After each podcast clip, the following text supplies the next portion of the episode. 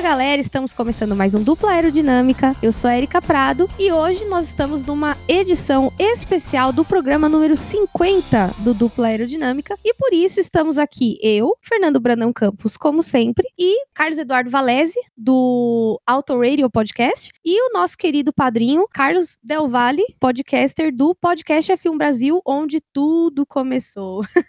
tudo bem, gente? Fala, Erika. Galera, estamos no Dupla. Vamos de volta, duplo completando 50 episódios, não tinha como estar melhor, não. Salve, meus amigos, é muito legal estar por aqui, obrigado pelo convite e vamos então falar de Fórmula 1, aquilo que a gente mais gosta na vida. Tudo bem, pessoal? Peraí, peraí, peraí, tem rádio do Leclerc. So, we're, expect, we're expect, expecting rain in five minutes. É, é, Galvão, tem chuva vindo em cinco minutos, Galvão. Ai, meu Deus, lá vamos nós.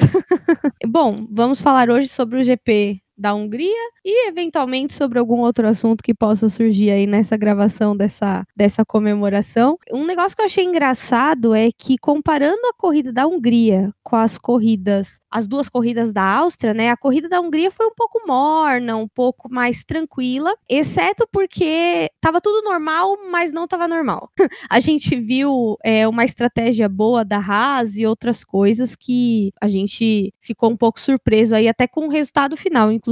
Uma coisa, por exemplo, que estava normal era o Hamilton fazendo pole position e a primeira curva já isolou-se lá na frente e terminou quase dando duas voltas no pelotão inteiro na corrida, né? Mais um pouco ele tinha ganhado Silverstone já.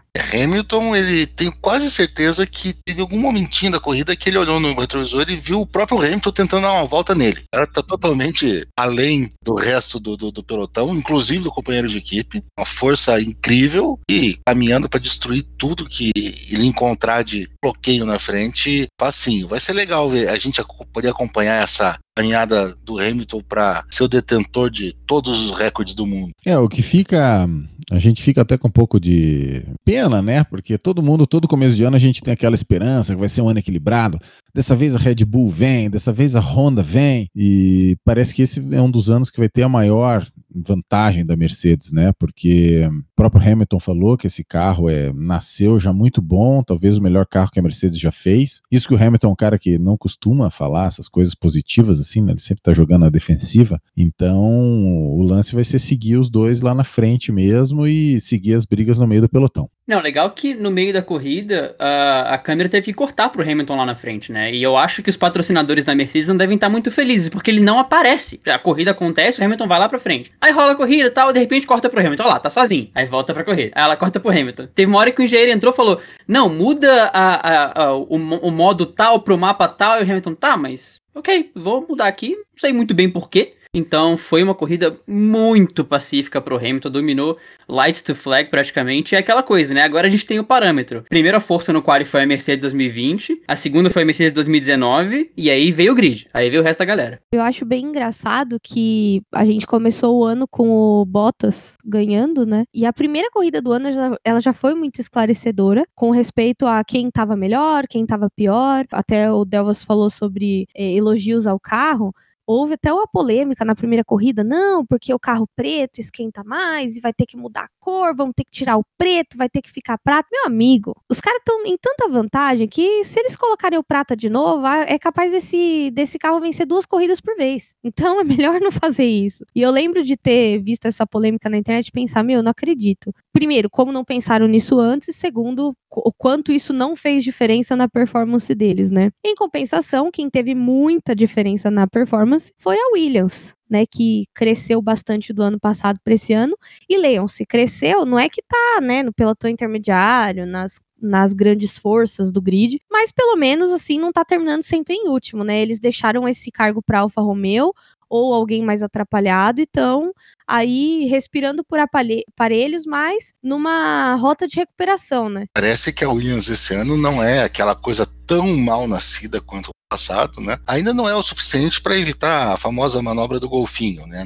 No sábado eles fazem uma gracinha, vão lá em cima, dão um salto, alguma coisa. No domingo uma rodadinha e volta lá pro fundo de novo. Mas já é alguma coisa para a gente esperar para frente. O Russell tá fazendo provas bem sólidas aí. Hoje estava à frente da, das Alfa e o Latifi que coitado, ele entrou numa furada tão grande no ano de, de, pandemia, com pouca corrida, tudo. Hoje terminou cinco voltas atrás do Hamilton, mas isso também não quer dizer grande coisa. É, eu acho que a Williams é, já tem que estar tá muito feliz por já não estar tá tão longe do penúltimo, né? Já é uma grande coisa. Agora, com o pontinho aí que a Haas marcou, só ficou Williams. Não, a Alfa já tinha marcado, né?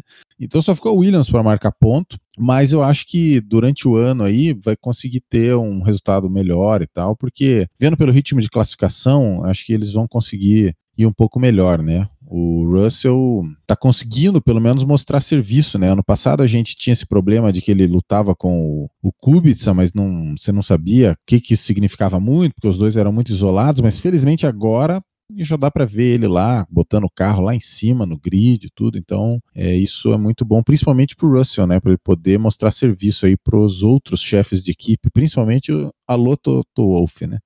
Essa corrida ela teve dois déjà vus, né? Primeiro foi o domínio do Hamilton, que foi idêntico ao que aconteceu na Áustria, e depois o P12 do Russell, né, como na Estíria, só que dessa vez sem chuva. Eu tava deitado, porque o quali, ao contrário da corrida, eu não vou pra sala, não faço cerimônia. Eu ligo a TV, fico aqui deitado de boa e, assisto o quali. Tô aqui deitado tranquilão, o Russell lá dando volta, né? Você fala, ah, o Russell tá vindo numa volta boa, tá tranquilo o Russell. De repente o Russell P3. Você fala, o quê? E aí você tem uma real noção de como a Williams melhorou, porque mesmo que o Russell tenha ficado em P12 no grid, o Latifi tenha ficado em P16, isso, e os dois tenham terminado lá atrás, a Williams não chegava nem perto de entrar num Q2 temporada passada, e entrou na chuva na Estíria e entrou no seco na Hungria. Então, realmente, é o que o, Delvas, que o Delvas falou, a Williams não deixou, não deixou de ser a última força, mas ela tá mais próxima da Alfa, o que é um sinal muito bom, e ela tá conseguindo mostrar alguma coisa. Ela não, tá, ela não é uma equipe de Fórmula 2 no meio daqui da, da, do grid de Fórmula 1. Ela é um, uma equipe de Fórmula 1 agora. Então, o Russell tá realmente ajudando nessa evolução e a equipe como um todo tá crescendo mesmo. Eu fico feliz com os resultados do Russell, até porque é, o Russell ele, ele é um piloto Mercedes, ele tem potencial para chegar na equipe mãe, né? Ou não. Porque a gente nunca sabe o que, que a Mercedes vai decidir. A Mercedes já deu algumas trolladas nos nos fãs e é até um comentário generalizado sobre para onde vai a nova geração das academias, né? E se está tendo essa nova geração, realmente está funcionando esse programa de academias. E eu acho interessante, falando em academias, né? O querido Lawrence Stroll, pai do Lance Stroll, que é piloto, comprou ano passado a Racing Point. E aí tivemos todo, toda uma coisa de ah, a Racing Point tá com o mesmo carro que a Mercedes, nananã. E enfim, todo mundo que falava estrolada, que falava mal pra caramba do Stroll, tá tendo que lidar com o karma de ver o Stroll finalizar uma corrida em P4. Detalhe, ele saiu já na segunda fila de P3. Ele se classificou super bem, tem entregado bem e aquilo, não dá, a gente costumou fazer uma zoeirinha que como o pai dele é dono da equipe, ele não sai. Mas em compensação, o Pérez, companheiro de equipe dele, vinha bem. Achei um pouco o modo golfinho, fez bastante graça nos classificatórios, mas nas corridas teve um ou outro resultado relevante e não circunstancial, porque teve corrida também que ele só segurou, a última corrida ele segurou o carro no final com o bico quebrado e tudo mais. Porém, nessa corrida ele desapareceu, pontuou, mas desapareceu na corrida, a gente não, não viu nada sobre ele. Em compensação, o Stroll estava ali segurando posição, competindo posição e mostrando ao que veio. Ou seja, se o boato, que tá rolando algum boato sobre o, a saída do Pérez da equipe, cara, não dá nem para defender, entendeu? Eu, eu fico até meio um pouco confusa, não sei nem, nunca tinha chegado nessa parte de ter que falar bem do Stroll, né? Até ontem, ele estava tão emocionado que ontem, quando ele pegou P3 no classificatório, ele estacionou o carro com os outros carros lá atrás. Aí tiveram que empurrar até o totem do terceiro lugar. Na entrevista, ele ficou, você via que ele estava meio sem o que falar ali. Então, ele nunca tinha chegado nessa parte também. Eu acho muito interessante como tá mudando o, a opinião sobre ele da comunidade da Fórmula 1 e como ele também tá lidando com essa transição de uma forma bem engraçada, assim. Acho que até ele tá surpreso com o que ele tá conseguindo fazer. É, eu, acho, eu acho que o grande lance foi isso que você falou, Érica.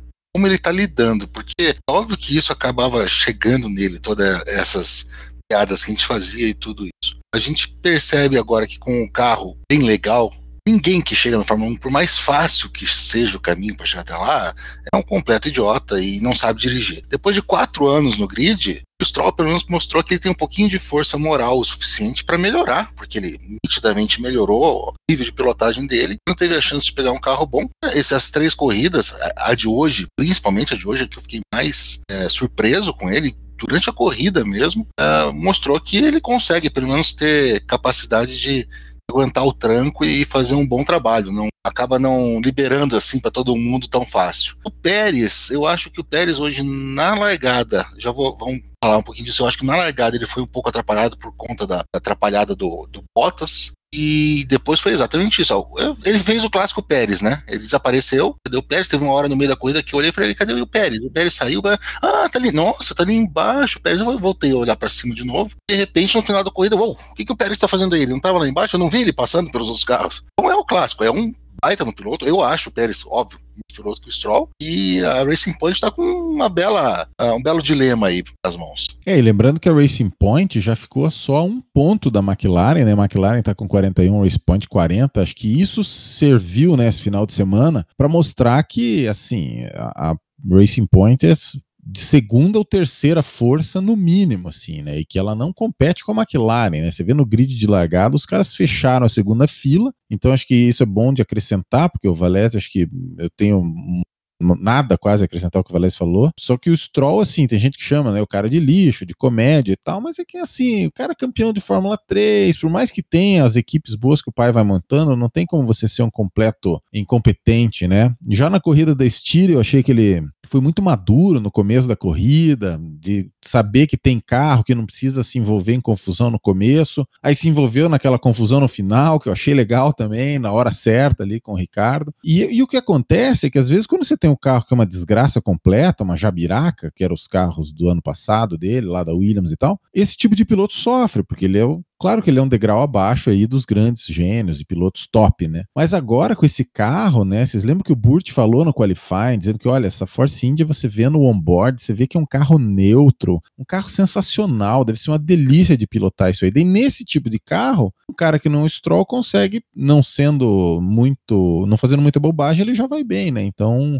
eu acho que ele vai casar muito bem com esse carro e deve ter bons resultados aí pro resto do ano. É, a palavra é essa aí mesmo, a maturidade, né? O que mais surpreendeu na, no desempenho do Stroll nesse GP foi maturidade, porque ele já largou da primeira fila no GP da Itália, só que ele não se classificou em P2, ele herdou a posição. E ele conquistou aquele pódio perdido no, no Baku, naquela corrida insana. Então, hoje foi a primeira aparição do Stroll naquele top 5, naquele top 4, em condições normais de temperatura e pressão. Ele andou muito bem, acabou que o Bottas, como disse o Velocidade Alta no Twitter, undercutou né? Performou o undercut para cima dele, mas ele caiu para a quarta posição, ficou por ali. O Pérez realmente sumiu na largada, aproveitando a, a manobra do golfinho, que foi um flashback ótimo do podcast F1 Brasil. O Pérez, o, o Pérez e o Bottas tiveram uma síndrome de Weber Barrichello na largada, e aí ele acabou caindo, mas conseguiu se recuperar. E a Racing Point realmente mostrou o desempenho. A Racing Point mostrou o carro que tem, e agora é ver como é que vai ser essa briga McLaren Racing Point, apesar de que se a performance continuar como foi na Hungria, a McLaren vai ter que melhorar um pouco para chegar no pé ali da Racing Point para brigar por essa, por essa posição dos construtores. Fernandão,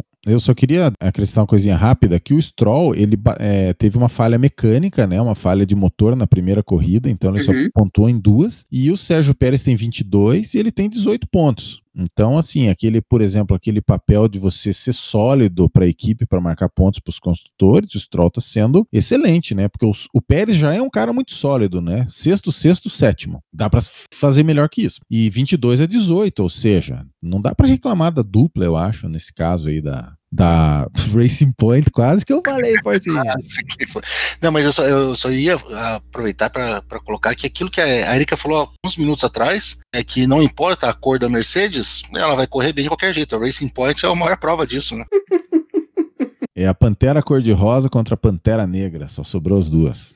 Nossa, meu, esse negócio da. É, é até interessante o Valese chamar isso, porque é aquilo, né? Copia, mas não faz igual. Sabe quando você faz um trabalho na faculdade, o pessoal muda meia dúzia de, de vírgulas ali, tira uma frase, muda de lugar? Foi exatamente isso que fizeram com, esse, com a Mercedes preta e a Mercedes rosa, né? Então, sei lá, né? Eu acho que estamos vivendo aí. E, e o Del Valle postou uma. O, ele posicionou é, pontuou uma coisa bem, bem interessante que a gente esqueceu também. No primeiro GP da Áustria, os dois carros da Racing Point estavam soltando um óleo do caramba, parecia os old stock da Opala aqui de Interlagos, que ele passa e vai deixando um rastro de óleo, que eu lembro que até o Leclerc chegou a reclamar. Ele falou assim: Meu, tem uma nuvem de óleo atrás da Racing Point. É, e ele não sabia qual das duas que era, mas sabia que estava acontecendo. Então, assim, os caras estavam com um carro problemático e mesmo assim estão dando resultado. Então, é, foi uma, um, um momento assim interessante para uma equipe que estava no meio de pelotão lá, tomando porrada e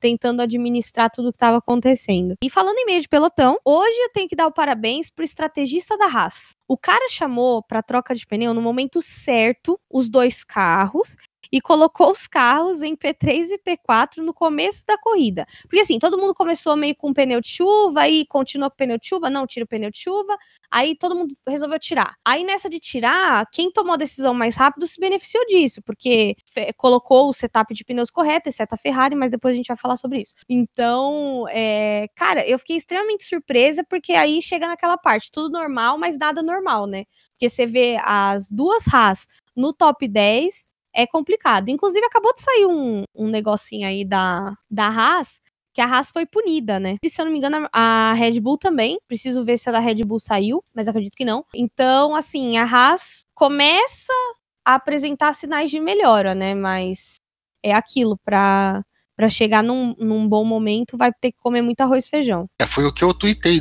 durante a prova, né? Se 2020 já não estava estranho o suficiente, a gente viu uma briga pelo P3 entre Lance Stroll e Kevin Magnussen. Então, mais do que isso, não tenho o que dizer. É, e a Haas, assim, essa foi mais na estratégia, né? Porque se a gente for ver é, o ritmo deles mesmo, assim, em termos de, de ritmo mesmo, de qualificação e tal, eles estão lá atrás, principalmente por causa do, desse nosso amigo motor Ferrari, né? Então, eu acho que vai ser muito difícil deles manterem isso. Pelo menos já escaparam de estar tá zerado, já pularam na frente da Williams e foi uma jogada sensacional, na minha opinião, né? E, e já mostrou também aquela coisa, né? Que o Magnussen conseguiu é, resistir muito melhor que o Grosjean, né? Em termos de ritmo, de tudo, né? Dá a impressão que ele tem uma facilidade um pouco maior de mexer com um carro ruim, assim. Então, mesmo com a punição ela marcar um pontinho, acho que é uma excelente notícia, porque não vai ser fácil para esses caras marcarem ponto, né? Porque o pelotão intermediário esse ano é uma coisa assim, uma briga de faca, né?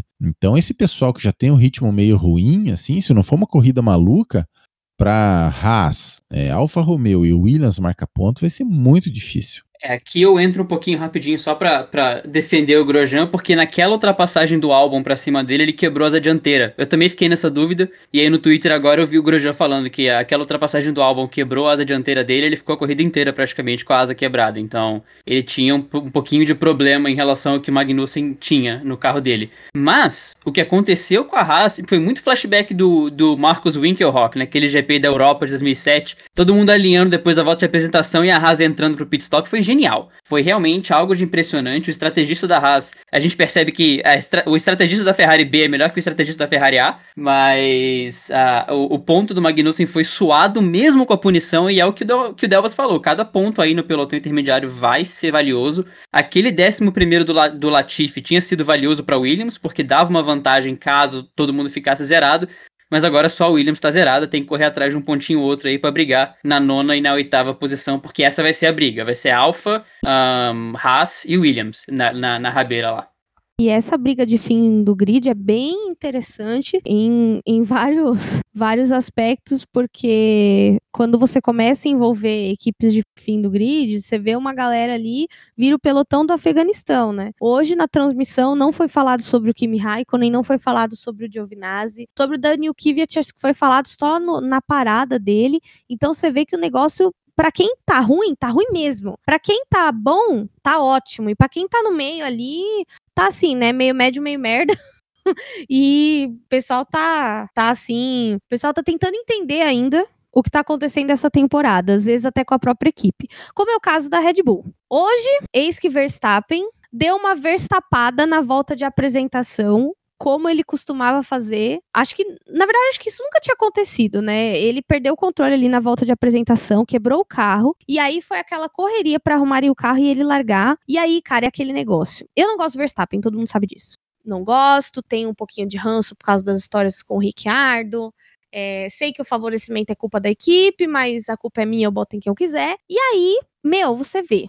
A equipe conserta o carro às pressas. Ele vai, fa faz uma corrida. É, a corrida está sofrida para a Red Bull, porque a Red Bull não está com o mesmo desempenho do ano passado. Eles perderam um pouquinho de tempo ali, foi um centésimo, mas perderam. Não estão acertando é, não estão conseguindo compensar isso na estratégia, mas hoje a corrida dele foi muito, foi, foi muito acima da média. Semana passada no GP da Estíria ele já deu uma demonstração de que é um puta de um piloto, o carro dele tava com problema no final da corrida, desgastando mais um pneu do que outro, ele teve algum, algum problema ali que não ficou muito bem explicado, e mesmo assim fez uma puta corrida, e aí você olha hoje, e o Verstappen fez uma corrida sensacional contra o Bottas. E o Bottas colou nele, mesmo assim, ele falou: querido, hoje não, você não vai me passar e não deixou passar. Então foi um, um, um negócio assim surreal ver a, a, performance do Verstappen. Eu tento falar mal do Verstappen e não consigo, não posso, porque ele é um piloto excepcional. Então você fica, né? E aí você vê o cara, pô, a gente nem tem certeza se o carro ficou danificado, se não ficou, mas você vê a forma dele de defender a posição ali, não deixar o, o Bottas passar, mesmo sendo pressionado por um carro que tá claramente muito melhor que o dele foi assim, foi bonito de ver ele pilotar hoje. É, o Verstappen foi estranho porque nós aqui que estamos gravando, a gente viu aquela super salvada dele, né, na, na chuva em Interlagos, as coisas mais maravilhosas que tive a chance de ver na Fórmula 1. E daí hoje, e quando você vê a cena dele escapando de ladinho, assim, indo devagarinho em direção ao muro, você vai falando, não, não, não acredito que isso está acontecendo, e ele vai indo, vai indo, corta pro mecânico, o mecânico estava chorando em, em, alemão, em austríaco e holandês ao mesmo tempo, mas os caras conseguiram uh, deixar o carro bom o suficiente para ele pular em três voltas, já conseguir chegar nessa P2 e de novo, o que a gente falou do Stroll, também acho que acaba entrando pro Max porque ele era realmente muito imaturo. A gente percebe que hoje ele não só correu muito bem, como ele tinha carro no final para se defender do Bottas. Ele não gastou tudo que ele tinha do carro tentando chegar no Hamilton, ele viu que não conseguia, mas ele conseguiu ter estamina o suficiente para no final da prova, mesmo com o Bottas vindo babando atrás e tirando todos aqueles segundos por volta, até foi o Delvas que colocou aí quando eles, eles chegaram no meio do, do pelotão do retardatários, o, o Bottas ficou duas voltas aí sem conseguir tirar tempo, ou seja, o Verstappen conseguiu negociar muito melhor essas ultrapassagens e chegar no final da corrida com um P2 e tá se confirmando como o, o segundo grande nome desse ano, não há dúvida nenhuma, né? É, o que eu achei muito legal, assim, que as equipes, elas a, o canto dianteiro do carro pronto, assim, né? Elas trocam tudo de uma vez só, porque quando você viu ali que obliterou, né, toda a parte dianteira do carro ali, suspensão, quebrou barra de, não é barra de direção, né? Eu falo barra, não, essa é barra de direção mesmo. E pensar que os caras conseguiram trocar aquilo em tão pouco tempo, né? E daí o Verstappen fazer uma corrida dessas, ou seja, ele dirigiu acima do limite, né? Eu achei que o que ele fez nesse momento ali que o Bottas estava se aproximando dele, dele conseguir reagir ali no cronômetro, foi uma das coisas assim que vai ficar assim para a história como um grande desempenho assim do Verstappen, né? E só uma, uma última coisinha que sobre esse negócio do Verstappen, Ricardo, é que tá no Twitter, né? Eu acho que não sei se é no do Verstappen mesmo, ele dizendo que tô dando carona para um velho amigo para Mônaco, então tá o, os dois dentro do avião. O Ricardo do, do também postou agora há pouco Uber Pool com o amigo, uma coisa assim. Cara, o, o, orçamento da Renault deve estar tá foda, né? Porque os caras estão. O cara não tá podendo pagar o vale transporte completo, cara. Tá tendo que mandar de carona com o pessoal da Red Bull. Ô, Sírio, ajuda nós aí na redução de custo, mano. Paga, paga a volta aí pros parça, meu. Na verdade, foi o Ricardo que é, poupou o VT aí da volta e vai poder usar depois, né? É, e tem aquela do, do Drive to Survive que o Nico Huckenberg não fala, né? Para o Bitbull, fala, ou quando é que a gente vai ter um, um, carro, um avião só para nós e tal, que daí o Bitbull solta, ah, quando você chegar no pódio. É, então esse negócio da Renault não dar avião pra turma já é meio antigo, né? Mas eu achei legal, assim, porque por mais que exista rivalidade, acho que são duas pessoas que são boas pessoas e é sempre bom ver os caras de bem. Não, e pior que se você analisar com calma, eles se devem, eles, eles devem se dar melhor como amigos agora, que não estão na mesma equipe. Porque não tem todo o clima, toda a tensão da Red Bull, aquele clima bizarro. Agora eles podem realmente ser amigos, não tem nenhuma treta por trás. Senna Prost, né? Viraram amigos Isso. ali no, no, finalzinho de 93. Exato, acho que é até melhor para eles nesse caso. Mas esse GP ele foi muito dossiê Red Bull. Ele foi bizarro porque todos os departamentos da Red Bull possíveis chamaram atenção positivo ou negativamente, né? Agora está falando do lado positivo, que foi o Max e depois o álbum na pista que mandaram muito bem, e os mecânicos que consertaram o carro de uma maneira em, em tempo recorde, por assim dizer. Mas depois o estrategista apareceu, os engenheiros apareceram, os dois apareceram fora da pista, então a Red Bull conseguiu aparecer em todos os aspectos, em todos os momentos nesse GP da Hungria. É, porque a pista da, da Hungria ela é meio meio eco assim para você ultrapassar, né? Então, ou você undercuta ou você vai ficar preso ali pro resto da vida e ainda mais com chuva que tava ah, vai chover, não, é mentira, mas vai chover de novo, não, mas não vai. Então ficou aquela coisa. No fim deu três pingos de chuva lá e durante a corrida e no fim só foi para causar mesmo e a ameaça de chuva foi só para eles poderem não fazer a estratégia com duas trocas.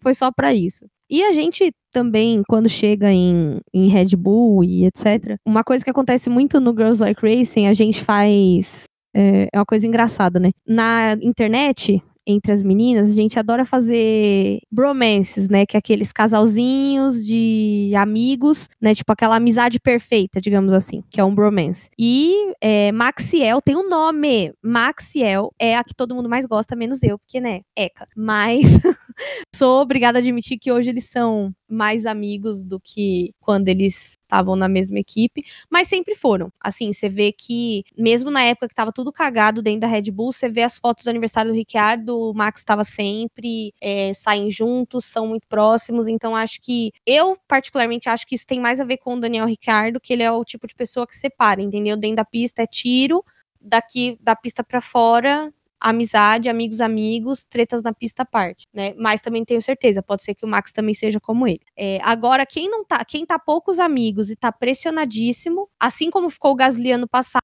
é o álbum esse ano, né?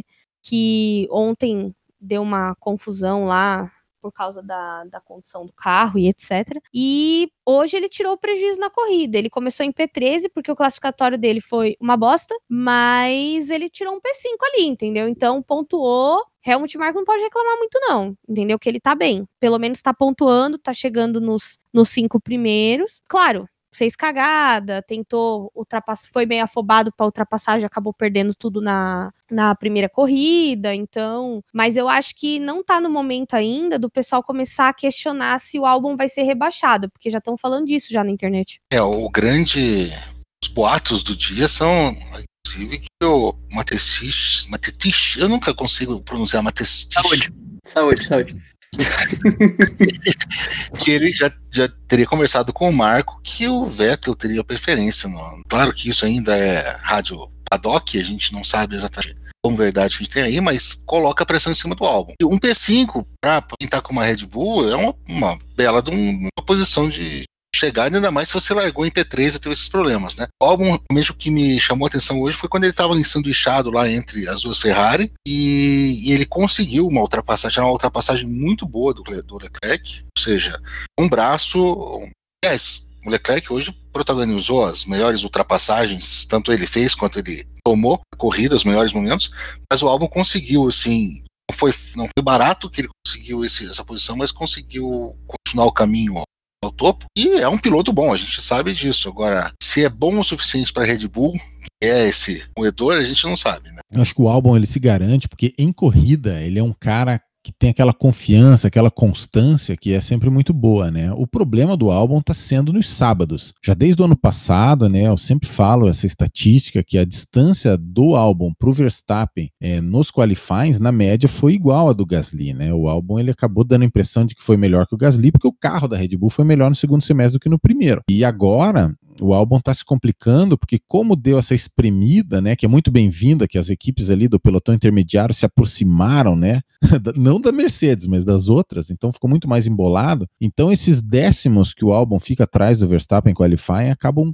custando muito caro, né? E a gente sabe que as equipes ligam muito para isso, né? Não adianta o cara. Eu lembro que quando o Ricardo e o Verne eram da, da Toro Rosso, quem foi promovido foi o Ricardo, porque ele era três décimos mais rápido que o Verne, e o Verne marcou mais pontos do que o Ricardo no campeonato. Mas eu acho que, assim, esse negócio do cronômetro em qualificação, eu acho que o Albon se ele tiver alguma coisa que ele possa fazer, precisa muito, sabe? Porque ele vai ficando muito pressionado. Eu acho que a sorte dele é que a academia da, da Red Bull não anda nenhuma maravilha, porque tanto que eles estão com o Kvyat aí, que, sei lá, dá a impressão que tá meio fazendo hora extra, né? E se não for o Vettel, ele não tem nenhum, nenhuma ameaça, assim, né? E ele é um cara que todo mundo gosta tal. Então, é aquela coisa, os domingos têm sido bons, mas o sábado tá custando muito caro pro álbum, na minha opinião. É isso que eu ia falar, se fossem rebaixar o álbum, não tem quem subir, porque o Gasly e o Kvyat já subiram já foram rebaixados uma vez, né? Então, fica aquele sorriso amarelo de oiê, quer voltar? Vamos, vem, vem, vem pra Red Bull de novo. Mas eu acho que esse é o cenário mais improvável. É, o, o cenário do Vettel ir pra Red Bull eu também acho improvável, mas eu acho menos improvável do que subir Gasly ou Kvyat. De qualquer forma, o álbum dessa vez, eu não colocaria um P13 com Red Bull. Eu colocaria um P13 por conta, também por conta da Red Bull, porque ambos reclamaram de desempenho do carro, até aí tudo bem, mas aí você fala, ok, mas o Verstappen foi pro Q3 e o álbum não. Sim, mas na segunda é, ida para a pista do álbum, a equipe soltou ele no tráfego atrás da fila e o álbum não conseguiu abrir a volta. O álbum estava saindo do box e o engenheiro entrou e falou: Olha, álbum, a gente tem um gap de 14 segundos de, de perda para você conseguir abrir a volta. Ele falou: Tá, gente, mas por que, que vocês não me soltaram mais cedo ou fora do tráfego? Por que, que eu tenho que sair no laço apertado com tudo? E aí o álbum não conseguiu abrir a volta com, com esse tempo de sobra. Então rolou um erro de cálculo para a segunda ida do álbum para a pista. Isso causou a declaração do Russell, que a gente vai chegar mais tarde.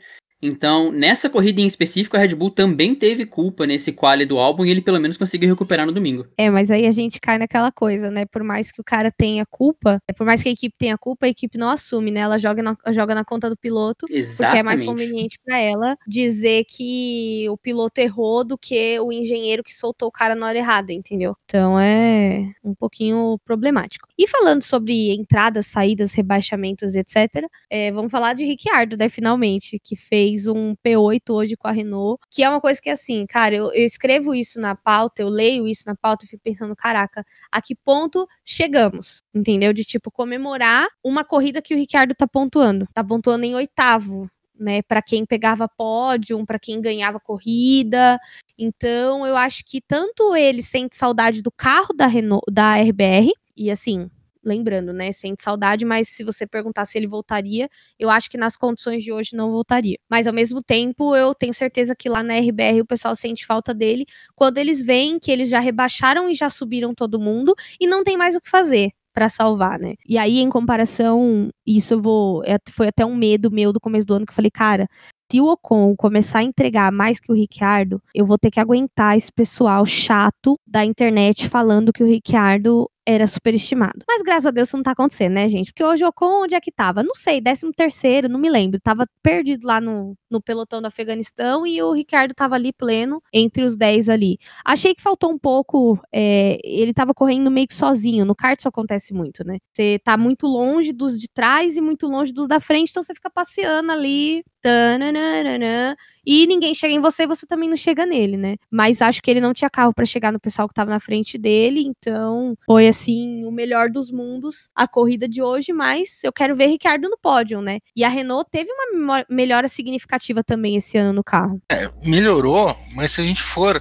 considerar condições normais de temperatura e pressão, pelo que a gente está vendo aí nesse comecinho, quase metade de campeonato, a gente tem ali o, três primeiros devem ser normais, as Mercedes, as Red Bull e as Racing Point. Então o melhor que qualquer outro piloto pode conseguir seria um P7. Só que ali, para brigar em P7, P8, P9, P10, a gente tem a McLaren e a Ferrari também brigando. Eu acho que as, essas duas eh, estão um pouquinho à frente da Renault ainda, mesmo com a melhora. Então qualquer pontuação do Ricardo já é uma grande coisa. Um P8, eu acho que foi melhor que ele conseguiria mesmo fazer com esse carro, não tenho o que pensar. É mirar no ano que vem e mirar nesses pontos importantes para a equipe aí também. O, o, Alonso agradece aí. Quanto mais pontos der para a Renault, melhor vai ser para o Alonso ano que vem. É, a Renault, assim, o que eu me chamou a atenção foi no sábado, né? Não consegui ir para o Q3 nenhum dos dois carros, né? É um sinal ruim numa pista em que não é de motor, né? Então, assim, o chassi deu uma melhorada, claro, mas não é aquela beleza, né? O Ricardo largou em 11 primeiro, ou com em 14 quarto, e daí uma vez que você está no pelotão do Afeganistão, ali é muito difícil, né? Você remar. Você acaba que marca ali um pontinho ou outro, mas é, é, muito difícil. Então, isso tanto Renault como McLaren, na minha opinião, foi uma, uma ducha de água fria, assim, né? Porque você tem a Racing Point lá, encostada nos. Não encostada, né? Mas lá nas cabeças, vamos dizer assim. A Red Bull também é um carro acima. E se a Ferrari tiver razoável, acaba ficando à frente deles. Então, com isso, você já são 10 carros, né? Cinco equipes é, que ficam à frente deles. Então, acaba dificultando para a vida aí do, do pessoal da Renault. Então, é como o Valese falou, né? Vamos ver o que, que o Alonso vai dizer desse carro qualquer pontuação mais significativa nesse meio de pelotão esse ano vai ser, vai ser um, uma vitória inacreditável. O pódio do Norris foi assim, e qualquer pontuação P5, P6 já é digno de nota. Então foi um P8 tímido do Ricardo, não apareceu muito, mas também não fez besteira, né? Merece ali o destaque por ter conseguido terminar a corrida de maneira consistente, trouxe uns pontos para a Renault para ver como é que vai ser essa briga de faca no meio do pelotão. É, eu acho que como todos os anos, e hoje eu assisti a corrida da casa do meu pai e fazia muitos anos que eu não assistia uma corrida com meu pai, né? E aí a gente ficou. Meu pai até comentou, né? Que meu pai assistia Fórmula 1 quando eu era bem bebê, depois parou de assistir, voltou, parou, voltou. E eu tava explicando para ele que hoje a briga que mais importa nem é dos três primeiros, é justamente a do pelotão intermediário, onde a Ferrari, inclusive, caiu ali, né? A Ferrari era a segunda força ano passado, com o seu motor adulterado e esse ano, é, Valese me desculpa, mas eles estão ali sofrendo. E o que eu mais gostei de hoje foi o Vettel pontuando e o Leclerc não, apenas para Ferrari ver que o que eles estão fazendo é muito zoado. De, de, de, demitir um cara que é tetracampeão sem nem ter negociado com ele. E aí o cara tá trazendo resultado e um resultado sofrido porque tá ruim para ele, Tá ruim pro Leclerc também. Hoje eles erraram a estratégia do Leclerc, então foi meio tenso. É, eu não, não vou, não precisa pedir desculpas, eu não vou falar nada sobre motor adulterado por força de contrato de tifoso, né? Pelo que lazai, lazai. Agora, o Vettel. Olha o ano passando. É, o Vettel hoje correu bem naquilo que a gente estava falando, conseguiu um P6 é, nessa conformação. É uma bela de um resultado, são oito pontos aí para a equipe piloto. Vettel foi bem, a Ferrari, pelo menos acho que ela aprendeu a fazer estratégia diferente para dois pilotos, que de repente ela acerta um. Então, sorteado da vez hoje foi o Vettel, conseguiu bem. O momento mais tenso da corrida para mim foi quando o Vettel uh, negociou a ultrapassagem com o Leclerc. Falei, não, de novo não, não pode ser, de novo não, não, não foi, hoje não foi. Então passou, foi para frente, conseguiu segurar de quem dava para segurar ali. Boa posição, o Vettel mostrando que sim, é de valor bastante.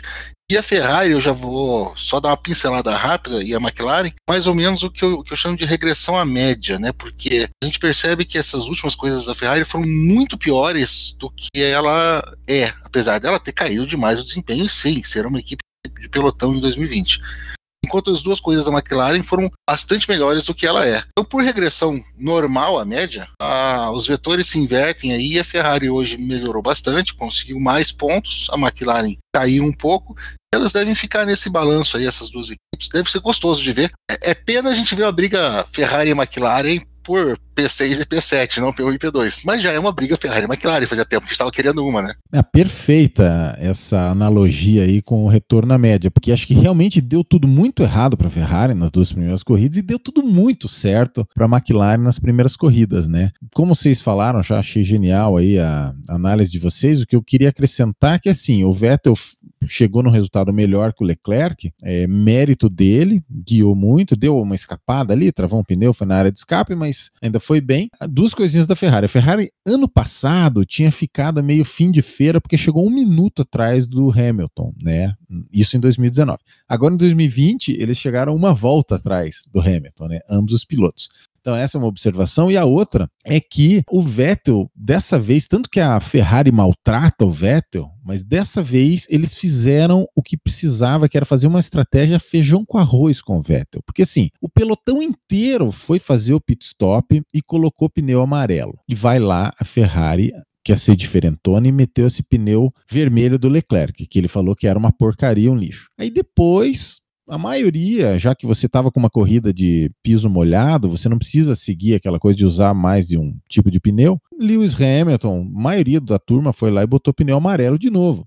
E vai de novo a Ferrari inventar moda com o Leclerc. Então, o Leclerc não usou pneu amarelo, que é o pneu básico da corrida, em nenhum momento. Então, acho que isso ajudou, de certa forma, o Vettel na comparação também, né? Que ele fez uma. Fizeram para ele uma estratégia de feijão com arroz. E eu fiquei muito feliz, né? Porque, assim, aquela situação do Vettel, aquele vídeo ali, até que eu soltei no Twitter, que muita gente acho que viu, né? Do, do Christian Horner falando com ele. E daí, como é que você tá? E o Vettel fala: É, é, foi uma. Nossa, eu fiquei muito triste com aquilo, então achei legal do Vettel dar essa reagida aí no Grande Prêmio da Hungria. E entra outro momento que o Vettel foi bem e a gente não recebeu esse rádio na, na transmissão, porque a Ferrari chamou o Vettel para colocar pneus macios. O, o, engenheiro do Vettel fala: Vettel, box, box para pneus macios. E o Vettel fala: galera, não é melhor botar médio, não? E aí ele volta para a pista com o médio. Mas em teoria a Ferrari cometeu o erro com os dois carros. O Vettel que interviu e conseguiu aí arrancar um P6. Eu lembro agora, Valézia, daquela época que o Del Valle estava trocando Ferrari e McLaren para ver para quem ele torcia.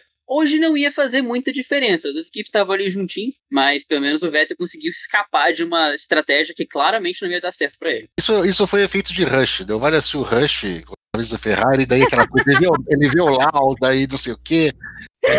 Ah. Foi a gota d'água, né? Usar aquela camisa da Ferrari foi uma epifania para mim. Ai, gente, tô. Ai, eu já tô rindo porque a gente tá antecipando o quadro. Vocês nem deixaram eu, eu, eu anunciar, que é o quadro favorito de todo mundo do Aerodinâmica, que é o Vamos Falar Mal de Quem.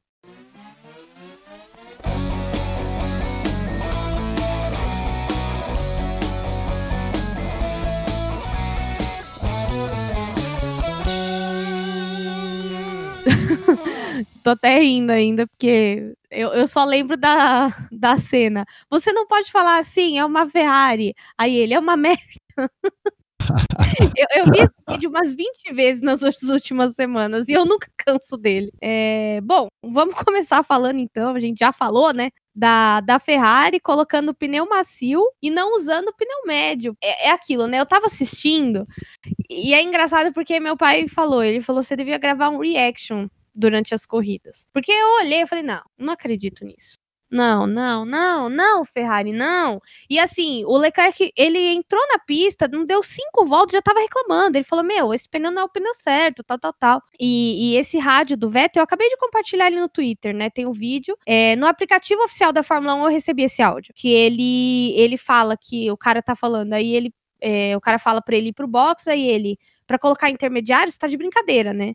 Intermediário, é médio, uma coisa assim, é, assim, surreal o, o cara ter que cuidar da própria estratégia. Ele fala sobre pneu médio. E é surreal você ver que, assim, o, o, piloto cuidar da, da própria estratégia. E aí a gente vai puxar, ainda sobre estratégia, um, um, tema sobre o Bottas, né? Tô antecipando um pouco a pauta, mas é verdade. Enquanto o Vettel cuidou da própria estratégia, a gente vai relembrar que no ano passado o, o Hamilton usou uma estratégia perfeita e o James Ellison falou assim para ele, acho que foi o James Ellison, uma coisa assim, que falou assim para ele: só você para fazer essa essa estratégia funcionar. E aí ano Bottas comprovou, porque ele usou a estratégia do Hamilton do ano passado e claramente não deu certo, né? Sinceramente, a Ferrari a gente tem que botar no vamos falar de quem, porque é o que o, que o Delvas falou agora há pouco, né? Todo mundo fazendo uma coisa e daí vai lá a Ferrari, a, a diferentona, a, a, a, rainha da estratégia, em grego estratégia, a melhor de todas, ela me bota o pneu vermelho no, no, no, rapaz.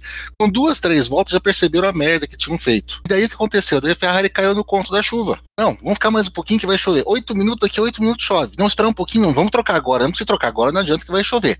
It's gonna rain, it's gonna rain in five minutes. Erraram com a coisa. Então, erraram tanto com a corrida do Leclerc que quando ele parou de novo para trocar pneu, é que é a velha piada do cara que entra no prédio, entra no elevador, o cara fala, qual andar? Fala, ah, não sei, já errei de prédio mesmo, pode apertar qualquer um. Ah, botaram o pneu que tava mais perto lá para não dar trabalho pro cara.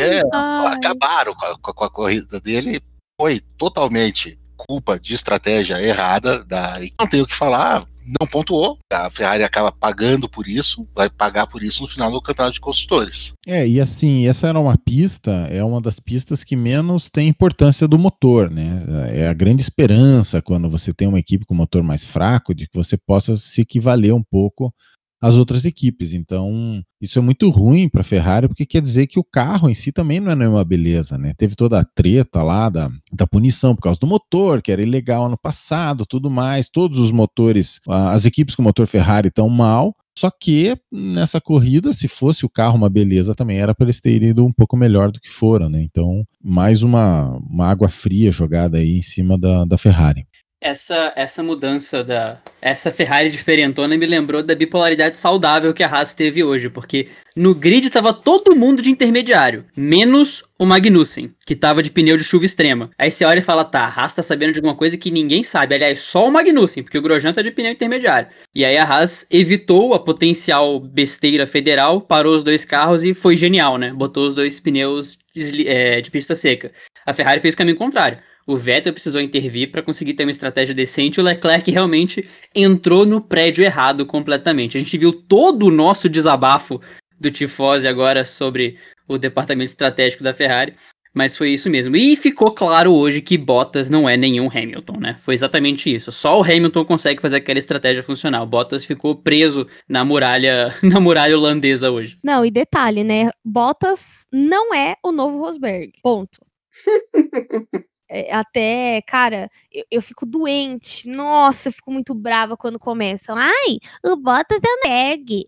Mano, nunca, nunca que o Rosberg ia ficar atrás do Verstappen numa situação daquela. Nunca. Na verdade, eu acho que, sei lá, acho que eles já teriam se matado se ele tivesse continuado na equipe. Alguém ia ser expulso, ia dar alguma bosta, porque assim, ali era tiro, porrada e bomba sempre. Eu acho o Bottas muito passivão, assim, muito. Ah, se der, deu, se não der, tudo bem, sabe? E aí, ano passado, ele fez aquela aquela ceninha do To Own May Concern, fuck you. Tipo, ah, grande bosta, ó, a merda que você fez. Só virou meme, porque não adiantou nada essa merda. Mas é nisso aí que o Bottas entra. Ele é o novo Button. Ele ganha o GP da Austrália e some. O Button é mestre em fazer isso. Ele ganhou o GP da Austrália umas 3, 4 vezes. O resto da temporada ele não aparecia. É, mas o Button tem título, né? É, mas só aquela Vai, vai, Valério. Vai, eu sei que você eu, quer. Eu, eu, vou me recusar de participar. Imagina, ainda mais aqui nesse podcast, falar da briga de pilotos com um título só, tipo Rosberg e Button, tá? Não vou falar. mas, o que eu vou dizer, assim, que a, que a, que a Erika falou que é verdade, o que falta a, a, ao Bottas, e não sei se, até se não foi você, Erika, que colocou isso, é a força do ódio, né? É a força. É, não, fui eu. Falta isso. Deu Vale, que é nosso especialista em Segunda Guerra, eu não lembro se a Finlândia entrou e se ela fez alguma coisa muito ruim em Segunda Guerra, mas a Alemanha a gente sabe o que, que fez, né? Então acho que essa é a grande diferença entre Rosberg e Bottas. É, a Finlândia ela teve uma guerrinha antes da Segunda Guerra contra a Rússia, né? Foi a guerra russo-finlandesa. Os caras enfrentaram os russos e aguentaram o tranco. Tem que tirar guerra o chapéu. Guerra de bola de neve, né? Entre os dois. Guerra exatamente, chamava Winter War, exatamente. Imagina os xingamentos das, das, das três Isso deve ter sido massa, né? É, finlandês.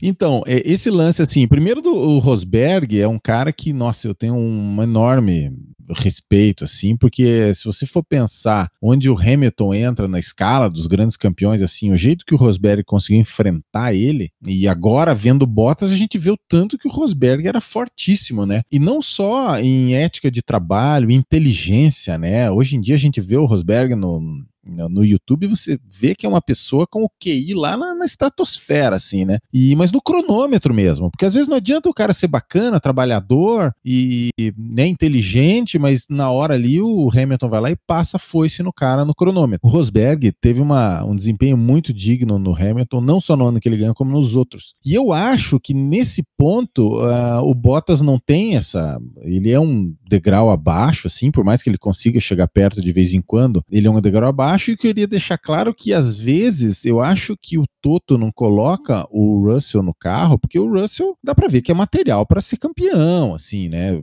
Claro que eu tô sendo ousado dizer isso, mas tudo leva a crer, né, pela carreira dele, pelo que ele faz na Williams, que se você colocar ele junto com o Hamilton, pode ser que ele coloque uma pressão até exagerada em cima do Hamilton, principalmente comparado com o Valtteri Bottas mirou no Rosberg e acertou no Adrian Sutil, né? Não tem muito material para ser Rosberg, não. Ai, cada vez isso, isso só melhora, né? E ainda falando de pilotos meia-boca, problemas de estratégia ou tudo num pacote só. Cara, o que está acontecendo com a Alfa Romeo? Eu lembro que ano passado, no começo da temporada, não só no começo, como no ano todo, a Alfa Romeo foi muito bem. Pontuou na maioria das corridas, o Giovinazzi pontuou, e aí esse ano, meu, eles não estão tendo rendimento nenhum. Você não vê os caras num, num, num classificatório, eles estão sempre, já ficam no Q3.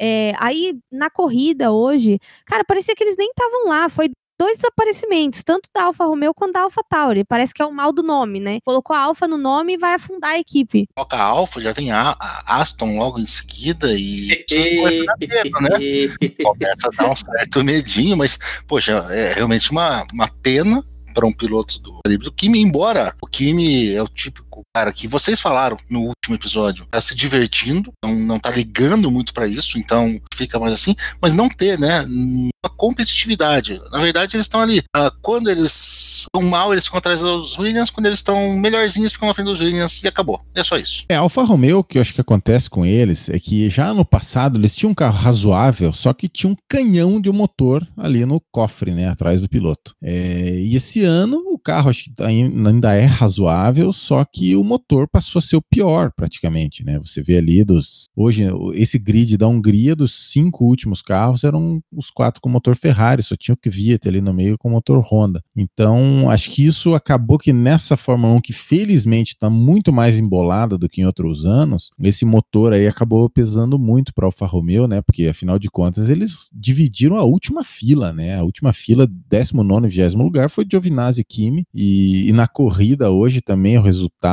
eu estava vendo aqui, foi né, aquele melancólico 15 e 17, né? Então, ah, eu acho que está fazendo muita falta o motorzão que tinha no passado, que né, jogaram água no chope aí do motor Ferrari. AlphaTauri ela tinha pelo menos ali uns 5 décimos de tempo com a pintura antiga. Mudou a pintura, mudou o nome, perdeu. Performance incrível como era, como mudou da Toro Rosso para AlphaTauri. O Gasly passou o final de semana inteiro com a bunda quente, né? O cockpit fervendo e no final da corrida o carro fumou de vez. Legal que no qual o, o, o Gasly falou, gente, esse motor não vai aguentar. E o engenheiro, vai pra pista, vai, vai. Vai até, vai até quando der, só vai. E a gente viu que não durou muito na corrida depois. em relação ao Alfa Romeo, foi realmente melancólico e até a Haas ferrou a Alfa Romeo. Porque eu tenho a impressão de que, como os dois carros da Haas foram pro box na volta de apresentação, o Kimi não teve a referência de onde parar. Então o Kimi tomou aquele pênalti de 5 segundos, muito provavelmente porque ele parou no lugar de alguma raça que não estava no grid, estava indo pro box. E aí ele tomou aqueles 5 segundinhos por parar na posição errada. Mas realmente melancólico o GP pra, pra Alfa Romeo. Eu fico um pouco sentido em relação ao Giovinazzi, porque a gente acaba que não tem um referencial preciso do que o Giovinazzi é, ainda que não pareça que tenha algo escondido ali, parece que a gente conseguiu ter uma leitura razoável, mas mesmo assim, a gente vê o Giovinazzi num carro aquém do que poderia ser pro resto do grid. E o Kimi tá lá de rolê. Então, acho que podia ser um cenário melhor para Alfa Romeo, que é uma equipe com tanta, tra tra com tanta tradição na Fórmula 1. É, eu acho que a gente tá.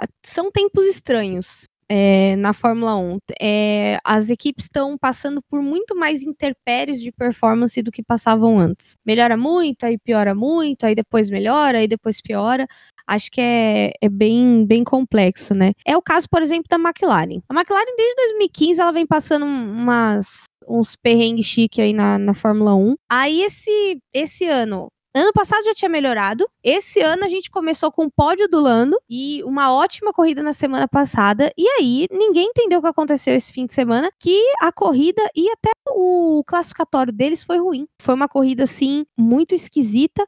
E eles usaram uma estratégia de pneus também muito anticonservadora, né? Achei que ficou. É, às vezes, é, vocês até comentaram sobre isso na estratégia do Leclerc. Meu, às vezes faz arroz com feijão, sabe? Não começa a querer inventar muito, não, que isso daí dá certo, entendeu? Principalmente numa corrida onde é, não tem parada obrigatória. Então, você não sabe muito bem o que, que o pessoal vai fazer. Vai no que é seguro, né? Porque daí eles cagaram a corrida do Norris e cagaram a corrida do Sainz também. É, tirando essa parte da estratégia que realmente ajudou a McLaren ficar tão mais para trás do que a gente viu nas duas primeiras corridas, eu, eu, pelo menos não vi nenhum outro tipo de explicação do porquê que eles estavam brigando tanto com o carro, né? O que parece é que realmente o, o carro não se adaptou à pista da Hungria, como se adaptou à pista da Áustria, desenvolveu muito melhor lá do que aqui, os pilotos é, fizeram o que eles podiam, né? E foi, foram aquelas brigas com a Ferrari, que foram brigas boas. Sainz, é, Vettel, Peck, Norris, todo mundo brigando ali entre eles. O Norris desapareceu até um pouquinho mais, por aquela regressão toda, parece que ele tinha alguma coisa para pagar, de tão bem que ele foi nas últimas. Ele desapareceu, ficou um pouquinho mais para baixo. Mas não é, ó, tenho certeza absoluta, sinal de desespero na McLaren carro não ficou ruim de uma hora para outra. Não deu certo na Hungria, bola para frente, e as duas próximas são na Inglaterra. É, eles já vinham dizendo que não era uma pista muito para McLaren, né? E isso acabou se concretizando que no largaram em oitavo e nono, né? Já ficaram lá bem longe da, da Racing Point, quase que eu falo Force India.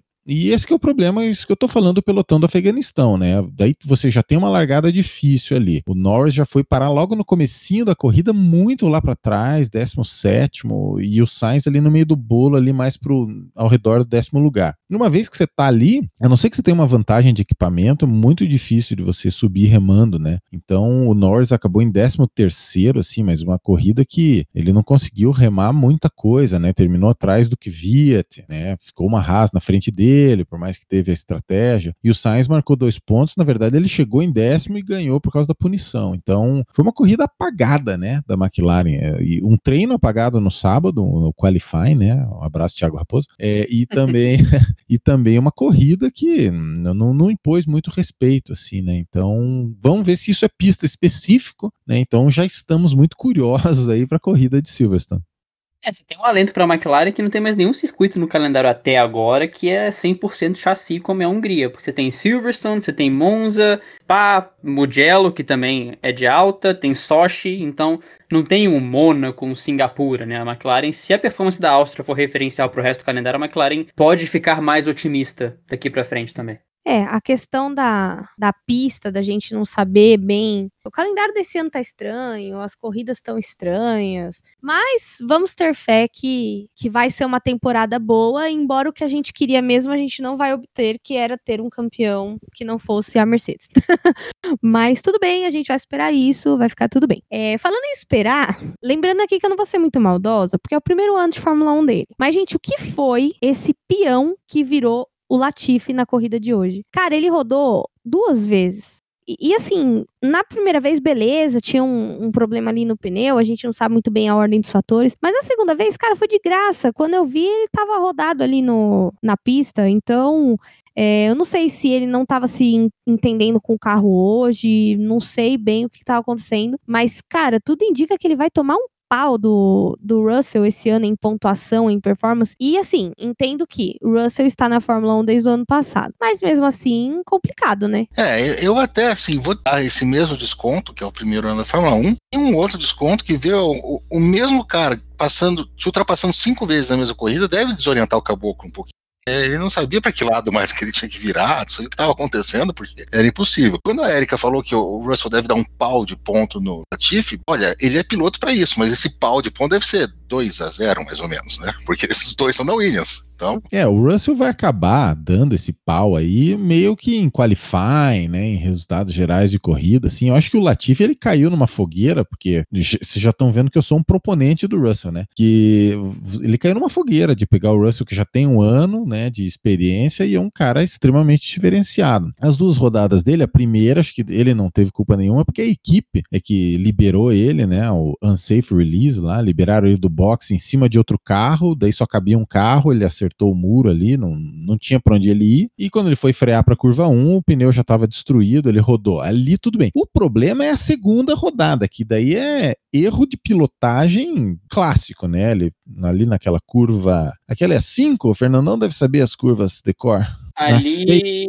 Um, dois, três, quatro, cinco, seis. É, é, ele foi frear com a roda, duas rodas, quase não foi nem na linha branca, né? Ele freou quase na grama já. Então aí foi sim, deu uma engrossadinha mesmo, né, Fernandão? O nosso amigo Latifi. É, o Latifi, ele tomou cinco voltas do Hamilton. Quando ele saiu do box pro segundo stint, o engenheiro entrou no rádio e falou: só a última volta, última volta da prova. E Latifi, o quê? Ah! Que ele perdeu cinco voltinhas aí de corrida, mas, mas realmente. Ele vai aprender, né, gente? É o que a gente falava, que estava falando do Stroll agora há pouco, que ele chegou, todo mundo falava que ele era ruim, que ele estava numa equipe horrível e tudo mais. Eu acho que deve ter um Latifi 2.0 aí. Ele vai levar o tempo dele para aprender. Não espero que apareça um Russell do nada no Latifi. Eu acho que ele vai ser bem Nico Huckenberg, Nick Heidfeld ali, mas não quer dizer que ele vai ser um piloto tenebroso. Ele tá na curva de aprendizado, o que não significa que a gente não pode botar, não vamos falar mal de quem. Ele deu um motivo, mas a gente dá o benefício da dúvida pro futuro, o menino pode aprender ainda. Aliás, e palavra do dia, crianças, proponente. O Delvas usou proponente no podcast.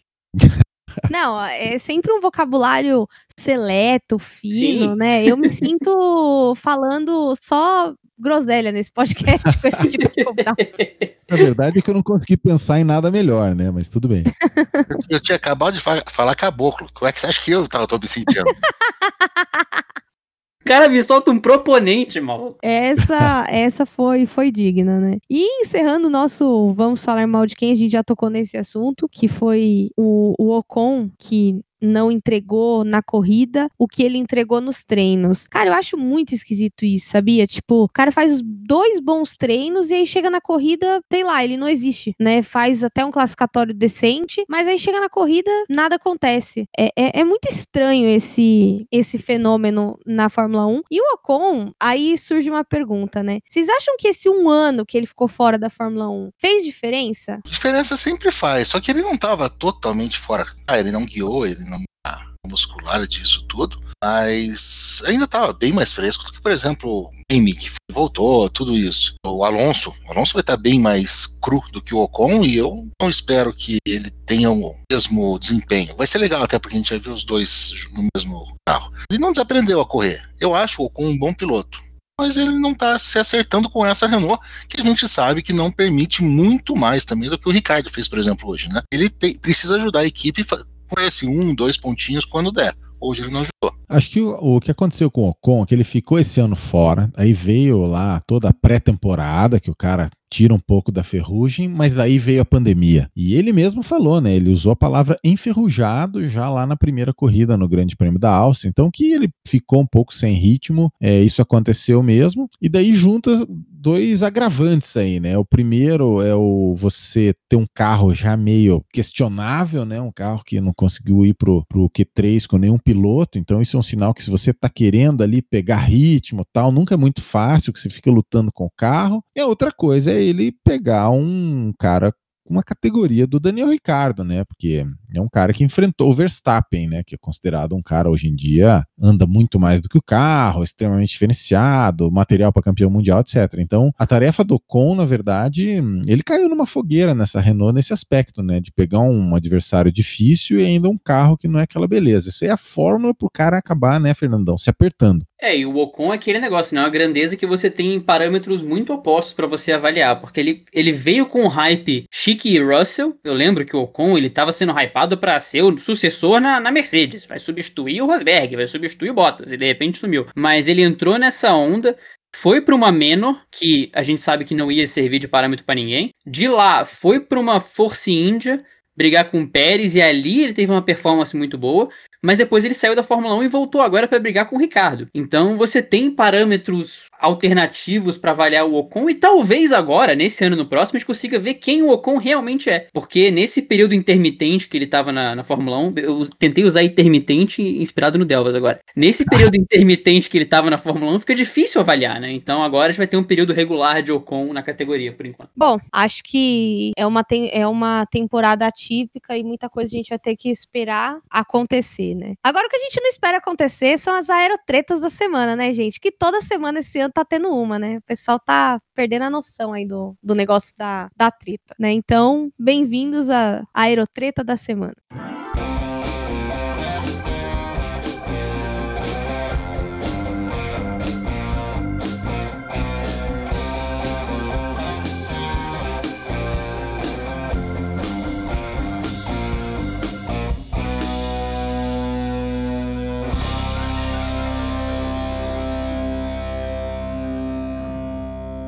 E pra gente começar, né, acho que a gente já citou, mas não explanou o assunto. Houve uma treta entre o George Russell e o Max Verstappen, que eu demorei para entender. Porque ontem eu tava, é, dei um cochilo à tarde, quando eu acordei, a internet tava em chamas. Eu falei, gente, o que aconteceu? O que acontece? Vamos voltar lá do princípio. Leclerc, Gasly, Russell, Albon, é, até o próprio Ocon, eles são amigos desde criança. Correram de kart juntos, tem várias fotos até. Umas crianças esquisitas, né, gente? Tudo catarrenta ali no kart, catarrento rico, né? Mas ok.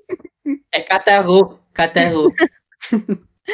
E aí, o, ontem, o álbum foi prejudicado pela estratégia da equipe. E eu não entendi se foi o álbum que reclamou primeiro, e aí o Russell tomou as dores, e, e aí o Max deu uma resposta atravessada. Eu não entendi muito bem a dinâmica dessa treta. O álbum reclamou no rádio, eles devem ter conversado depois, e aí o Russell tava dando entrevista na Sky Sports, por conta da posição dele no qual e tudo mais. A galera, aí perguntaram pra ele: o que, que você acha do álbum atrás de você em P3 e tal? E aí o Russell falou: gente, eu corri com o álbum minha vida inteira. Esse cara é muito bom. Eu não sei o que tá acontecendo, estão fazendo ele de idiota, mas ele não é um idiota, com essas palavras. Então, tem que ver o que a Red Bull tá fazendo com ele, porque ele não tem esse desempenho todo. E aí o, o Max veio depois de aleatorião no rolê e falou: não, não, não. Cuida do seu carro e da sua equipe. Do nosso carro cuidamos nós. Fica quietinho na sua Williams. Então foi essa treta master aí. Ah, isso me explica muita coisa, né? Cara, eu sou super essa pessoa o Russell. Tipo, que se me perguntassem, eu ia rasgar o verbo. E, cara, eu acho que o Verstappen, é, de novo, ele é um piloto fantástico, mas ele perde aquela maravilhosa oportunidade de não dizer nada de vez em quando. E eu sempre vejo as coisas que ele fala e falo, mano, não, para, não. É melhor você não falar nada, entendeu? Finge que não foi com você, ou então, sei lá, dá uma enrolada pra responder a pergunta. Porque ele dá uma exagerada, né? E aí fica parecendo que o quê? Ele não tá nem aí com a situação, né? Tipo, dane-se a equipe tá do meu lado, mas será que se fosse o oposto, ele ia estar tá dando o chilique? Eu vou comentar rapidinho isso aqui. O Max nessa, ele entrou naquela do cara que tá passando na frente do boteco, tem duas pessoas gritando, ele bota aqueles pra dentro e fala assim: a tua mãe também. Só isso que ele fez, porque não tinha nada que abrir a boca, concordo contigo, Érica. É, eu acho muito legal essa, essa coisa deles serem amigos, né, de infância. Como a Érica falou, né, que eles têm, têm todas aquelas fotinhos assim, né, o pessoal ainda era mais gordinho, assim, acho muito bacana essa coisa e não deixa de ser louvável, né, do Russell querer é, defender o amigo, mas é claro, né? Sempre que você está mexendo com, com outra equipe, né? Com o que a outra equipe faz, você está se arriscando aí do pessoal se queimar um pouco e, e foi o que aconteceu, né? Porque o Verstappen ele é um cara que já tem essa fama, né? De não deixar por menos e só deu, né, Fernando, mais uma reforçada nessa fama de encrenqueiro que ele tem. Não deixa por menos e tem declarações, digamos, um tanto originais, né? Assim, o Verstappen já arrumou treta com, com metade do grid, já arrumou treta com o Brasil um tempo atrás, quando ele fez algum comentário Brasil. É, com o Brasil, nação, 200 milhões de pessoas ele conseguiu ofender. É, então, o, o, Max, ele tem os momentos dele. Eu acho que é uma das peças que faltam. A gente falou da maturidade do Max que vem com o tempo. Esse lado de relações públicas é um lado que falta ainda ali um temperinho para ele ficar mais redondo desse lado. Porque todo mundo deve pensar esse tipo de coisa, mas são poucos os pilotos que geram essa polêmica. Você pode tratar disso de uma forma muito mais tranquila do que chegar dessa forma. Então, de novo, ele tem o direito dele de pensar esse tipo de coisa, mas eu acho que ele passou do ponto dessa vez e poderia poderia ter, ter tratado de uma forma diferente do que chegar agredindo, digamos assim. É, Achei engraçado delas falar, ai, todo mundo gordinho, né? É que você olha alguns. Tem pilotos que estão monstruosamente fortes, tipo o Hamilton, que, meu, ele tá um monstro, assim, bração, peito bem definido. O Sainz também tá, tá com o corpo assim. Mas tem outros, meu filho, que tá só a capa da gaita, o álbum, só o fio da navalha. Jesus amado. Ô, menina, minada magra do caramba, né? E eu achei engraçado, né? É engraçado falar de origens e de tretas antigas e tudo mais. E a gente essa semana teve uma, uma novidade que o Vettel tá igual o pica-pau desempregado, né? Que ele vai na porta de uma equipe, não há vagas. Ele vai na porta de outra equipe, não há vagas. Eu tô rindo, mas é de nervoso. E aí, essa semana rolou o boato do Vettel na Aston Martin. Né, na condição do boateiro, né, que espalhou essa fofoca, o Pérez estaria de saída da Racing Point Aston Martin e o Vettel entraria no lugar dele. O que, que vocês acham de, é, desse movimento? Vocês acham que isso pode ser real? Que esse boato tem força, mesmo porque eles deram uma negada, né? É, eu falando aí se tem chance ou não tem chance, do jeito que a gente tá vendo a, a, a Racing Point esse ano, imaginando que ano que vem a gente ainda vai ter esse congelamento e que ela deve continuar com uma boa força, imaginando que quem vai estar sentado no outro disputado ao Stroll, seria o melhor mundo para o Vettel, melhor do que qualquer outro assento disponível hoje, mesmo uma Mercedes ou uma Red Bull, onde ele ia ter que, no mínimo, tentar brigar por uma posição uh, de primeiro piloto ali. Então, para ele seria a melhor coisa. Se fosse uma situação elas por elas, ah, eu vou pagar o mesmo salário para os dois, eu acho que o Pérez perde também, porque se botar aí piloto lado do outro. Pérez eu acho um bom piloto, mas não se compara ao Vettel. Então, é, se for verdade ou se os rumores começarem a ficar mais fortes, seria a melhor saída possível para o Vettel, sem, sem ser a saída de verdade. Essa treta toda aconteceu uma coisa muito legal que eu quero comentar, que foi a semana que tentaram pegá-lo numa entrevista, né? E perguntaram para ele qualquer pergunta, tá? E veio uma pergunta: qual que é o carro eu sou o carro do James Bond preferido. E eu sou um Bond maníaco, né? Eu, eu achei o máximo. Essa semana, é, dois dias antes da, da, pergunta, eu tinha assistido o Goldfinger, que é quando eles a, a, apresentam o Aston Martin, o DB5, e o Vettel, mas ele foi muito bem, porque ele pestanejou um pouquinho só, e ele escolheu aquele do Tomorrow Never Dies, ele até falou errado, falou The Morning Never Dies, tal, que é um BMW, foi quando o James Bond dirigiu um BMW, ele como alemão, ele acabou se saindo muito bem dessa, mas é sinal de que os rumores estão bem quentes ali no, no, meio onde eles estão conversando, né? É, eu, assim, quando saiu aquele boato do, do Vettel na Red Bull eu já achei legal, assim, porque fazia até um certo sentido, né? Só que Christian Horner foi bem veemente. Claro que na Fórmula 1 o cara falar uma coisa e nada é quase a mesma coisa também, né? Que às vezes o cara fala e depois faz exatamente o contrário do que ele falou que ia fazer. E lembrando que o Vettel parece que ele tá com uma moral lá com o Dietrich, Dietrich Mateschitz. Ou seja, que é uma coisa que o Weber sempre fez, né? O Mark Webber ele era muito mais amigo do dono da Red Bull do que do Horner e do Marco. Aliás, do Marco, os dois eram inimigos mortais. Então, esse negócio da Red Bull foi negado, mas nunca dá para. Vamos ver como é que vai o álbum também, né? E o problema é que, assim, Aston Martin, você pensa, enquanto se você quiser fazer marketing, né, fazer tá nas notícias, ajuda você ter o Vettel, né? Mas eu não sei, a Aston Martin é uma empresa que não é uma, uma Red Bull da vida, uma Mercedes da vida, né? É uma empresa de um tamanho menor que eu não sei se eles estariam dispostos a investir. É, não sei que grana que o Vettel custaria, né? Mas o cara é tetracampeão também, né? Não vai pagar para correr. Então, essa que fica a grande dúvida, né? Se a gente vai, né, Fernandão, ter o, o Vettel ainda em 2021, que seria legal, porque é um sujeito sensacional. Uma Fórmula 1 dá voltas, né? É, se, se a gente pensar pensar na, no, no, grid de uns três anos atrás, a gente tá discutindo se o Vettel vai pra Força India. É algo de impressionante. É. Mas é muito por aí mesmo. E é uma sinuca de bico de você ter três pilotos para dois assentos e o Pérez talvez sambar, porque assim, o Pérez, ele além de ser um piloto com, com um braço decente, ele leva muito dinheiro, né? Mas quando você tem o Lawrence Stroll, você, o dinheiro não vira um fator preponderante para você ficar na equipe. Então talvez o, o Pérez tenha que levar sua graninha do Carlos Slim para uma Haas, para uma Alfa Romeo. Talvez, agora, batendo aqui os patrocínios, a gente tem Sérgio Pérez e Pietro patrocinados pelo Slim, né? Então, uma Haas, quem sabe, com os dois ali, mesmo patrocínio para os dois, não sei se até que ponto isso é bom, você mantém todo mundo na mesma equipe. Pode ser que isso venha a acontecer. Mas na, na Aston realmente parece que o rumor é muito quente. E não só palavras não significam nada na Fórmula 1, como também contratos, né? Porque o Pérez tem contrato com a, com a Racing Point, Force India, Aston Martin até 2023, se eu não me engano. Mas isso não impede que a equipe tire. Por isso que muitas vezes quando eu publico aquele grid no Twitter, quando alguém é anunciado e tá só o Stroll na Aston Martin não o Pérez, é por isso. Porque até a equipe confirmar o cara, mesmo que ele tenha contrato, é zero certeza que ele vai estar tá lá. E se o Pérez sambar é exemplo claro disso. Contratos são feitos para serem quebrados na Fórmula 1. Que fazem. eu, assim, eu acho o Pérez um. Eu não sei se ele é um bom piloto ou um mau piloto. Faz anos que eu assisto o Pérez correr e ainda não consegui decidir. Acho que depende do dia, ele é um ótimo piloto, depende do dia, ele é péssimo. Ele causa muitos incidentes e enfim. E vamos ver o que, que a Aston Martin vai preparar pra gente é, no ano que vem. Confesso que sigo o hashtag ansiosa, mas gostaria de informar que não uso verde. Então, por favor, não façam. E na internet tá rolando muito, é, muita especulação de como seria o carro com o patrocínio da BWT, que é rosa, e aquela cor bonita verde, né? Então, vamos deixar pra lá, né? Vamos fingir que não aconteceu, que é melhor. e após as aerotretas e etc., vamos então às classificações. Fernando, a classificação de pilotos, por gentileza, senhor.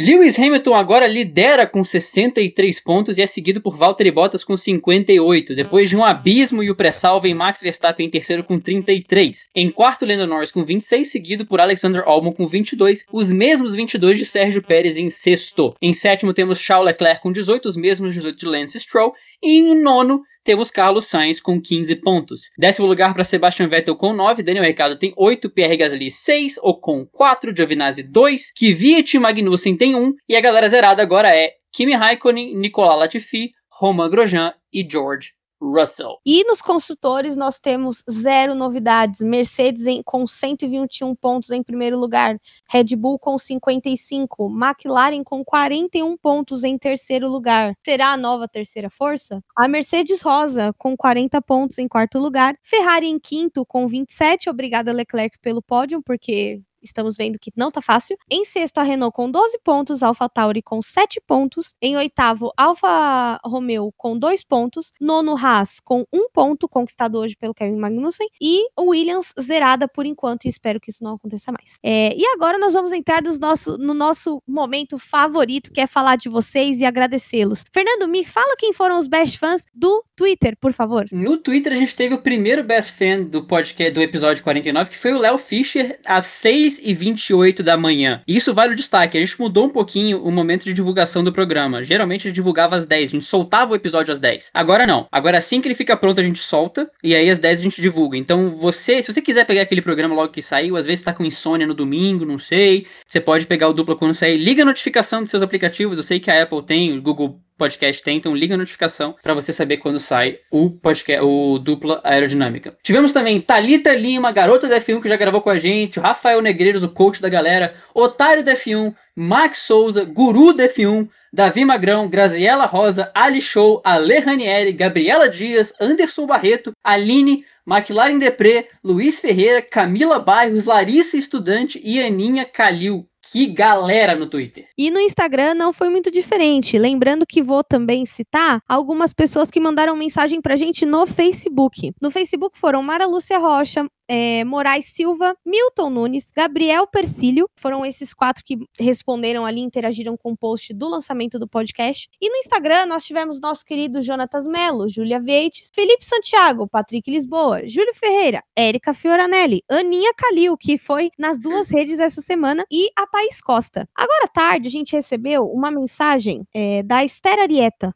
Arieta, me corrija se estiver errado depois. Que ela pontuou aqui uma situação, né, que eu achei legal que ela usou meio como e-mail. Ela chegou a me questionar, inclusive, o dupla tem e-mail? Eu falei, então. Tem, na verdade. A gente não usa para divulgação, mas tem duplaerodinâmica.gmail.com. Um A só. É, é, e também lembrando, né, vamos aproveitar, para aparecer aqui nos Best Fans, vocês devem interagir ou repostar marcando dupla aerodinâmica o nosso podcast ou no Twitter ou no Instagram, né? Se, se for interação ou marcação, interação e marcação no Stories, é, no Stories do Instagram ou no Twitter, na timeline mesmo, pode ser com o tweet do, da divulgação do podcast, ou vocês podem fazer um de vocês marcando dupla aerodinâmica também para aparecer nessa lista aqui. É um agradecimento também ao Rafael Celone, que deu a ideia, deu a ideia de pauta do, do podcast número 50. É, voltando à mensagem da Esther, ela disse o seguinte: a Mercedes deu um ótimo exemplo ao colocar mulheres no pódio nas primeiras duas corridas, inclusive uma mulher negra de Zimbábue. Hoje, a Mercedes quebrou essa linha. Já é tão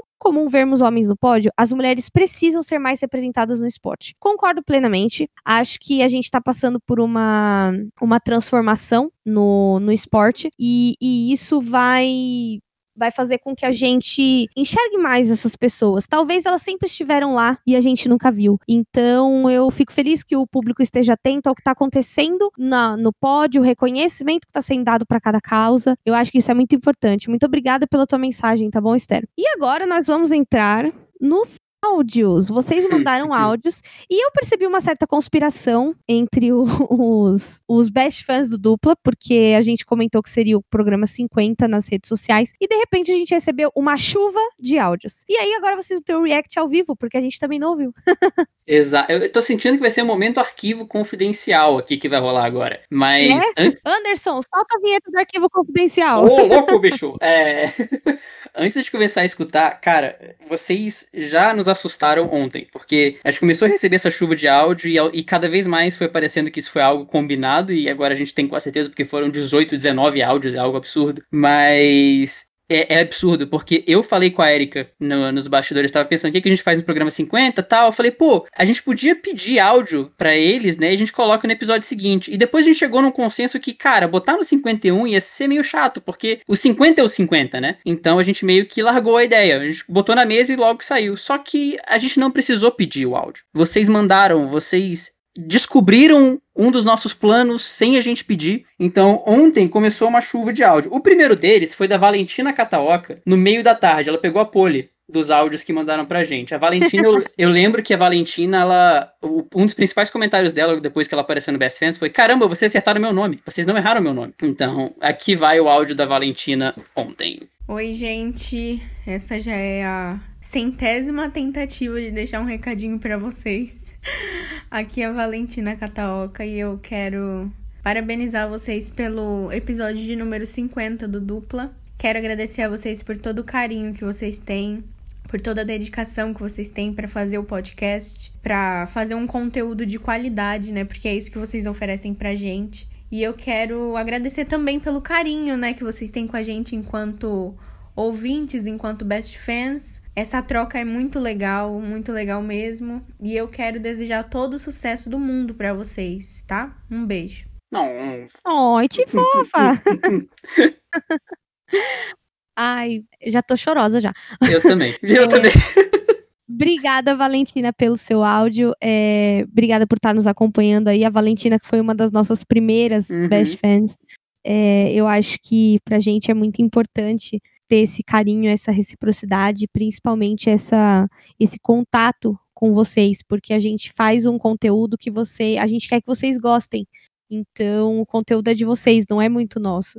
E a gente fica muito feliz de estar tá vivendo isso com vocês. Principalmente ter chegado no programa 50, porque, se eu bem me lembro, foi um ouvinte que nos despertou para o fato de que era o programa 50. Depois da Valentina, nós tivemos a Gabi, Gabriela Dias, que é uma amigaça, nossa amigaça, amigaça, já falou de tudo que é possível nessa vida. Então ela é uma pessoa muito querida, tava em Interlagos, a gente, a gente curtiu os três dias de Interlagos juntos, então Gabi agora foi a segunda pessoa a mandar o áudio ontem. Oi, Fernando. Oi, Érica.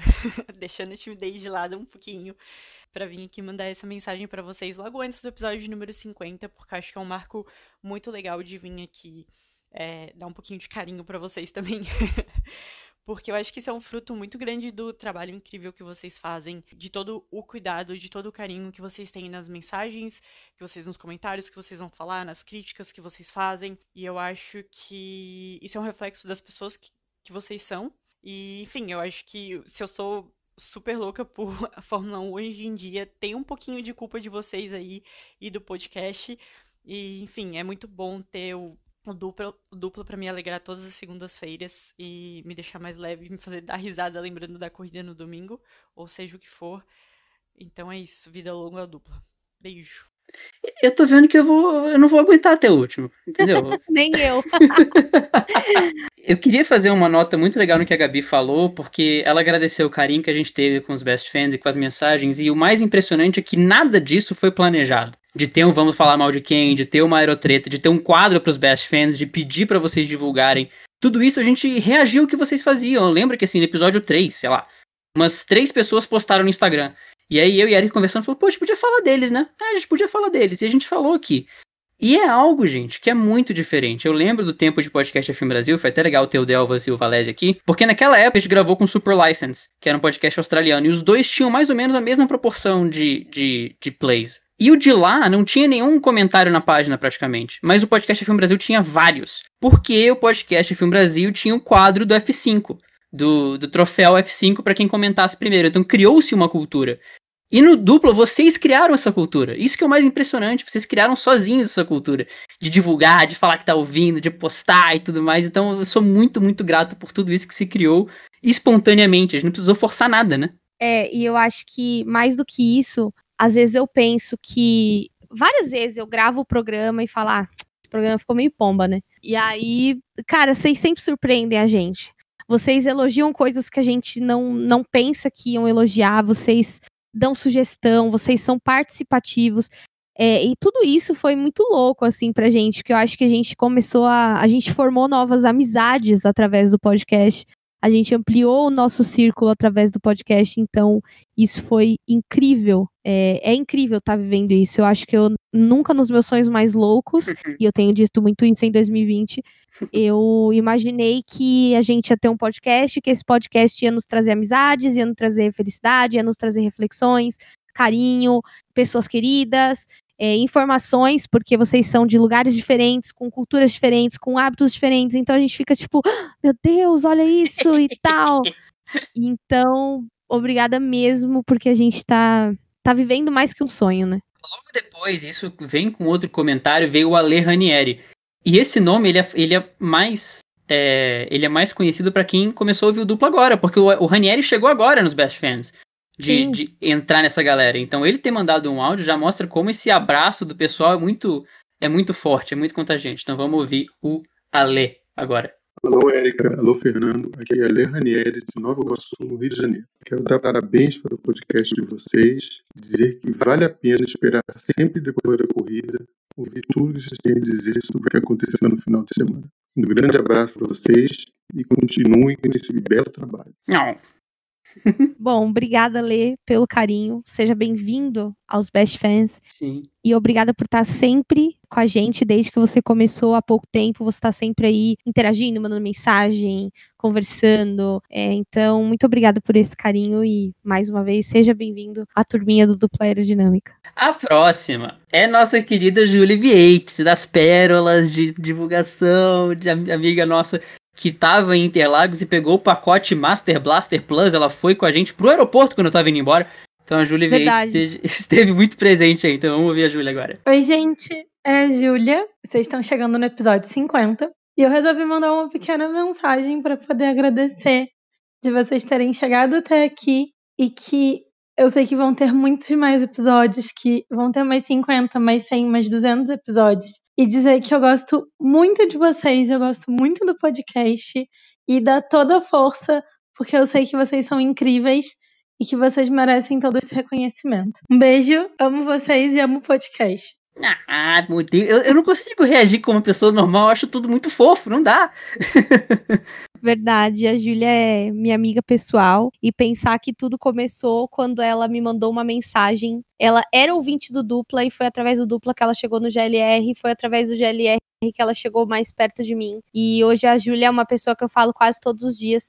E olha para você ver como os best fans são articulados, cara, porque eu nem desconfiei. A gente só viu as notificações no Anchor uma por uma e a gente, ué, amados, o que, que tá acontecendo? E, foi, e pareceu que foi sincronizado, porque foi tudo no mesmo horário. De repente começou tá, tá, tá, tá um atrás do outro. E a Júlia é minha amiga, mas ela não deixou desconfiar de nada. Então, um duplo agradecimento pela surpresa e pela amizade. Sensacional, muito obrigado. E realmente foi muito sincronizado. Tanto é que duas pessoas que vão vir daqui para frente mandaram áudio no mesmo minuto. Chegou junto. Então, realmente, essa galera tava armando e não desconfiou de nada. Tanto não desconfiou que o próximo áudio é uma voz que vocês já ouviram muito hoje. É do nosso querido Carlos Eduardo Valese, que inaugura a categoria de participar do programa e mandar um áudio pro programa. Érica Fernando, Valese aqui. Eu ia deixar de perder a oportunidade de parabenizar vocês pelos 50 episódios do Dupla Aerodinâmica. Sem dúvida nenhuma, o podcast de forma 1 da nova geração mais legal de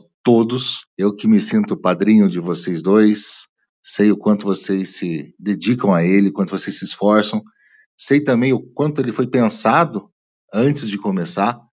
Muitas pessoas pensam que, ah, começou já fez sucesso. Não, vocês dois pensaram nesse podcast, no formato, tudo isso bastante antes dele começar e por isso que ele está assim tão bom e com tanto sucesso. Eu desejo para vocês dois toda a felicidade e para o Dupla Aerodinâmica mais 500 episódios pelo menos. Um abraço. Cara, o Valese participar desse programa, o Delvas também, mas o Valese participar e mandar um áudio é muito icônico, porque o Valese gravava comigo quando eu tinha 16 anos, quando eu era criança falando besteira na internet, aí achando que eu tinha alguma credibilidade. Eu, eu cresci pessoalmente e, e, no mundo do podcast, digamos assim, com a parceria do Valese. Então, ter o Valese por perto, não só em podcast, como também em Interlagos, quando a gente vai para lá. Certeza que a gente vai se encontrar fora das pistas alguma vez também. Então, ter essa parceria com o Valese é algo de impressionante. É muito, é muito, muito legal ter o Valese por aqui em um momento tão icônico também. É, e acho que eu e o Valese, a gente desenvolveu uma amizade muito engraçada, porque no começo eu morria de vergonha, achava que, tipo, eu ia falar qualquer groselha, e ele ia falar, meu Deus, essa menina tem nada na cabeça. E foi totalmente ao contrário. Hoje o Valese é uma pessoa que eu prezo muito, desde o começo, sempre me apoiou nas minhas ideias, no que eu corro atrás, e quando começou a história do GLR, ele virou para mim e falou assim, meu, faz isso mesmo, vai atrás mesmo. Ano passado me emocionou muito no podcast sobre o GP do Brasil, então acho que e olha para você ver, né? Ele aceitou o convite e ficou na dele, né? Ele nem nem falou nada também. Então, como é bom, e ele assim, ele ele deixou que a gente se surpreendesse e isso foi muito bom, pra gente. É muito. Foi uma grata surpresa. Obrigada, Valese. O Valese é um cara que eu nunca vi, isso eu comento com a Erika há muito tempo. Eu nunca vi o Valese fa falar algo errado em algum momento. O Valese tem um, um, uma habilidade social de saber o comentário certo na hora certa para a pessoa certa, que é o que eu nunca vi. É, é impressionante. Então, é muito, muito. É, é, um, é, muito especial ter o Valese por perto. Depois do Valese, tivemos a nossa querida Talita Fernanda também mandando o áudio dela. Vamos, vamos ouvir o da Talita agora. Uhul, episódio 50! Oi, Erika e Fernanda. Bom, eu tô aqui para parabenizar vocês pelo episódio 50. O dupla, ele é muito especial e muito importante, tanto para mim, tanto para todo mundo que espera ansiosamente as segundas pós-GP para escutar vocês, para dar gargalhadas, para sorrir. É as análises, groselhas, piadas e reflexões que melhoram totalmente a nossa semana. Vocês fizeram muito mais que um podcast para comentar um esporte. Vocês fizeram uma coisa de fã para fã. Vocês fizeram algo que com certeza melhora a nossa semana 100%. Vocês são incríveis e eu fico muito feliz de estar acompanhando vocês desde o início. E eu torço para que venham mais 50, mais 100, mais 200 episódios por aí. Ai, obrigada, Talita. Primeiro pela amizade, segundo pela fofura, porque a Talita é uma pessoa muito fofa. Ela me deixa doida às vezes que eu falo: "Ai, que menina fofa". Brigadão pelo seu áudio, pela sua participação e obrigada por nos deixar fazer parte da sua semana, de começar a semana com a gente. E ela falou uma frase importante, né, de fã para fã. É, era a nossa nossa intenção desde o início ter essa pegada de fã para fã, porque não faz nada de diferente, não faz nenhuma diferença a gente estar tá desse lado do microfone. A gente só tá produzindo e botando para vocês. A gente tá conversando né? É, essa semana a Camila Barros falou assim para mim: é, ai meu, eu fico falando sozinha enquanto conver enquanto escuto o podcast, eu tô conversando com vocês. Então, uhum. o nosso objetivo foi cumprido. A gente conversa com vocês através desse podcast. Sim, exatamente. O próximo é outro querido nosso. Nosso querido Julinho, Júlio Julinho! Ferreira.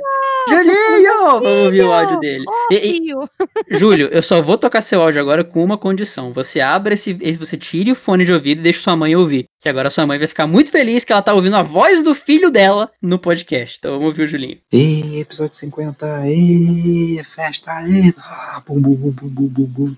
Ei. É muito bom poder escutar e ver como o podcast evoluiu e progrediu conforme passaram os tempos. E o que eu tenho a dizer principalmente é obrigado. É obrigado, Érica, obrigado, Fernando, por serem essas pessoas incríveis que vocês são e por falar de Fórmula 1 de um jeito tão simples, tão engraçado, tão, tão tranquilo e que agrada, sabe? Que que é aconchegante e criar esse ambiente aconchegante. É muito feliz poder escutar e eu me sinto muito feliz de saber que chegou, chegamos no episódio 50.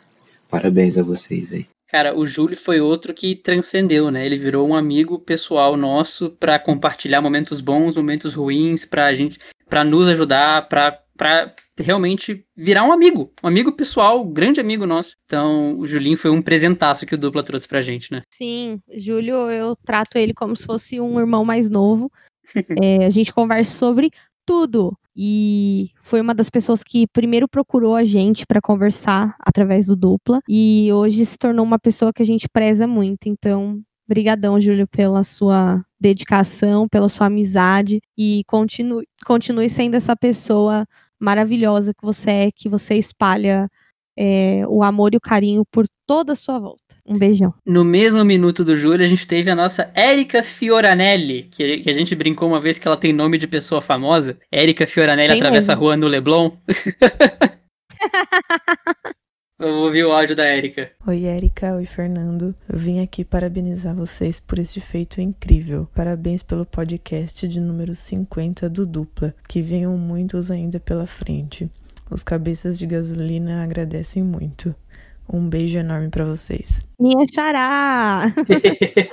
Érica, que é uma, uma pessoa extremamente engajada com a questão feminina também, com a presença das mulheres, não nos autódromos como eu, mas nos estádios. Érica chegou a entrar em, em campanha dentro do estádio sobre a presença da mulher, a, sobre denúncias de violência a mulher, violência doméstica. Então, assim, uma pessoa que eu tenho muito orgulho de falar que eu sou amiga dela, porque é uma pessoa 100% extraordinária. Érica, que então, muito sucesso para sua ferroviária, a Érica que ela acompanha lá indo aos estádios, e, e realmente é muito isso mesmo. A Érica, inclusive, que fez uma camisa da Itália com o nome Fioranelli atrás, que eu achei sensacional. É, Maravilhosa. É, encaixa. Eu, eu, respondi o tweet dela falando que eu tenho que fazer uma camisa do México com campos atrás que também encaixa direitinho.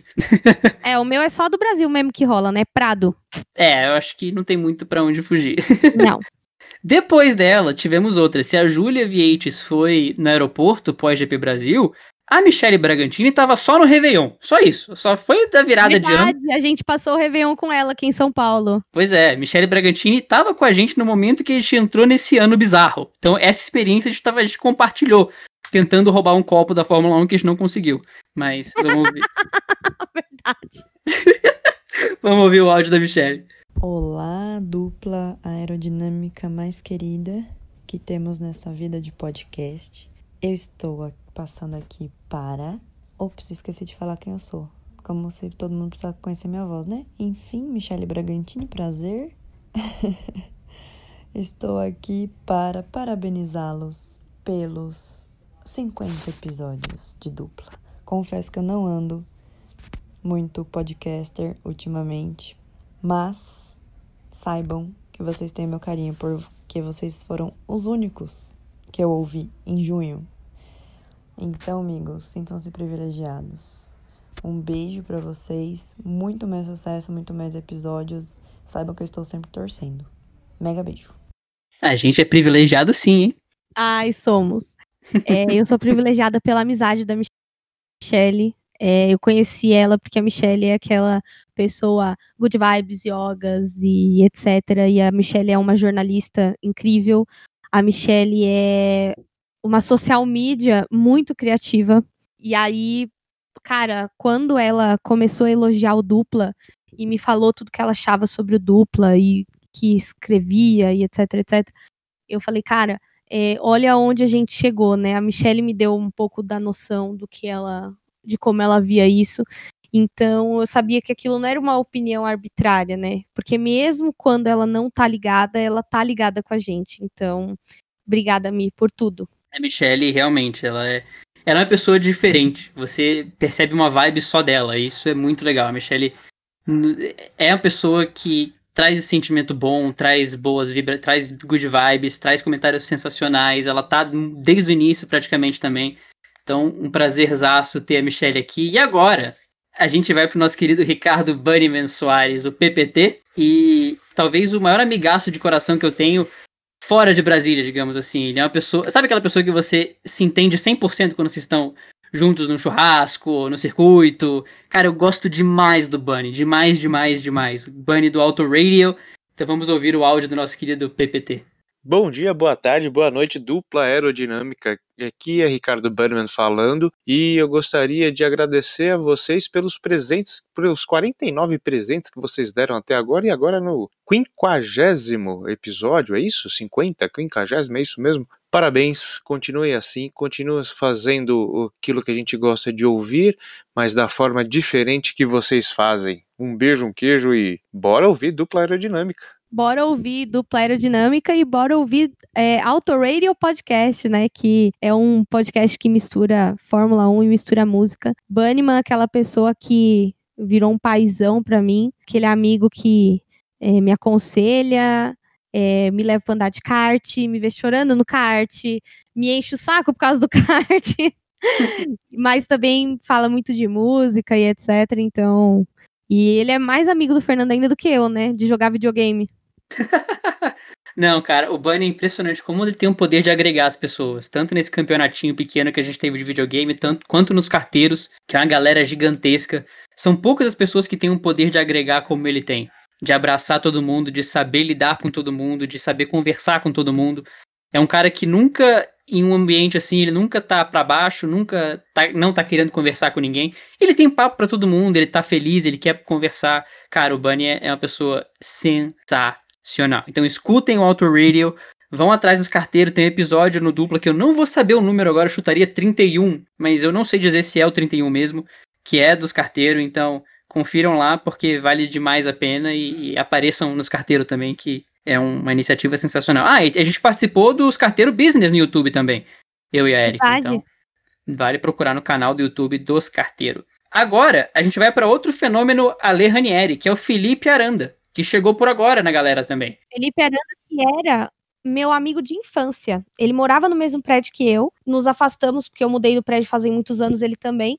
E aí, né, não mais que de repente, um dia estou falando sobre o podcast, a irmã dele me manda mensagem falando: "Meu, Felipe ouve seu podcast". E eu falei: "Não, mentira".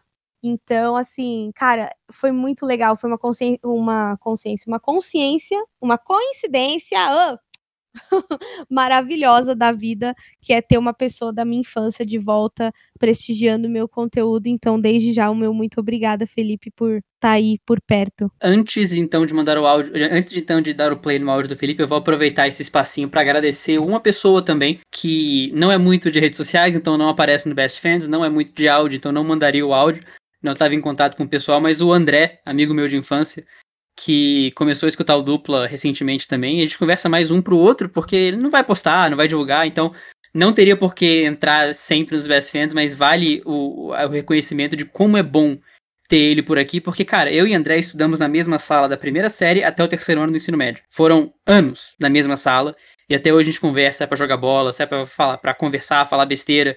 Então, ter o, o, o play dele num momento, num projeto tão legal, meu, é muito significativo, sabe? Então, fico feliz de estar ajudando ele a acompanhar a Fórmula 1 e a ouvir o dupla também, a estar nesse mundo, porque, cara, é muito legal. É muito legal. Então vamos ao áudio do Felipe Aranda agora.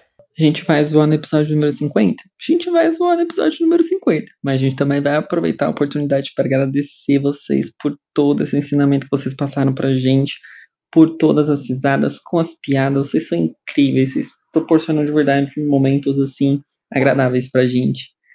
Fora isso, vocês fizeram uma comunidade muito bacana no DA, uma verdadeira família. Tanto que é, eu não sou muito ativo no grupo, mas eu fiquei feliz com o Jonatas me chamando para participar e eu super ia participar, porque posso não ser muito ativo lá, mas bater cartão no podcast eu bato. então, muito obrigado por tudo. Um grande abraço, beijo para vocês e até o episódio número 100, hein? Já se preparem. Ah, é o Felipe que tá falando aqui. Felipe Mondalini, aqui do Ravena. Um beijo. As histórias de Ravena, né? Quem me conhece sabe que eu morava num condomínio que chamava Világio de Ravena. Eu morei lá grande parte da minha vida, 20 anos. E 20 anos não, é, 14 anos eu morei lá. E assim, foi, foi muito louco, assim, as, as, amizades que eu fiz são meus amigos até hoje. E foi muito bom receber esse áudio do Felipe, obrigada. E também obrigada, um beijo pro André também, porque o André é um amigo do Fernando, mas que é muito querido por mim também. É, espero que esteja tudo bem com o nosso querido médico favorito. e com o Parker, o cachorro mais mais é bonitinho do Centro-Oeste. Ele é muito fofinho. Ele é muito fofo. Não, sim, obrigado, Felipe. E a gente começa a perceber para onde, de onde veio a conspiração, né? Porque ele entregou o Jonatas agora. O Jonatas É.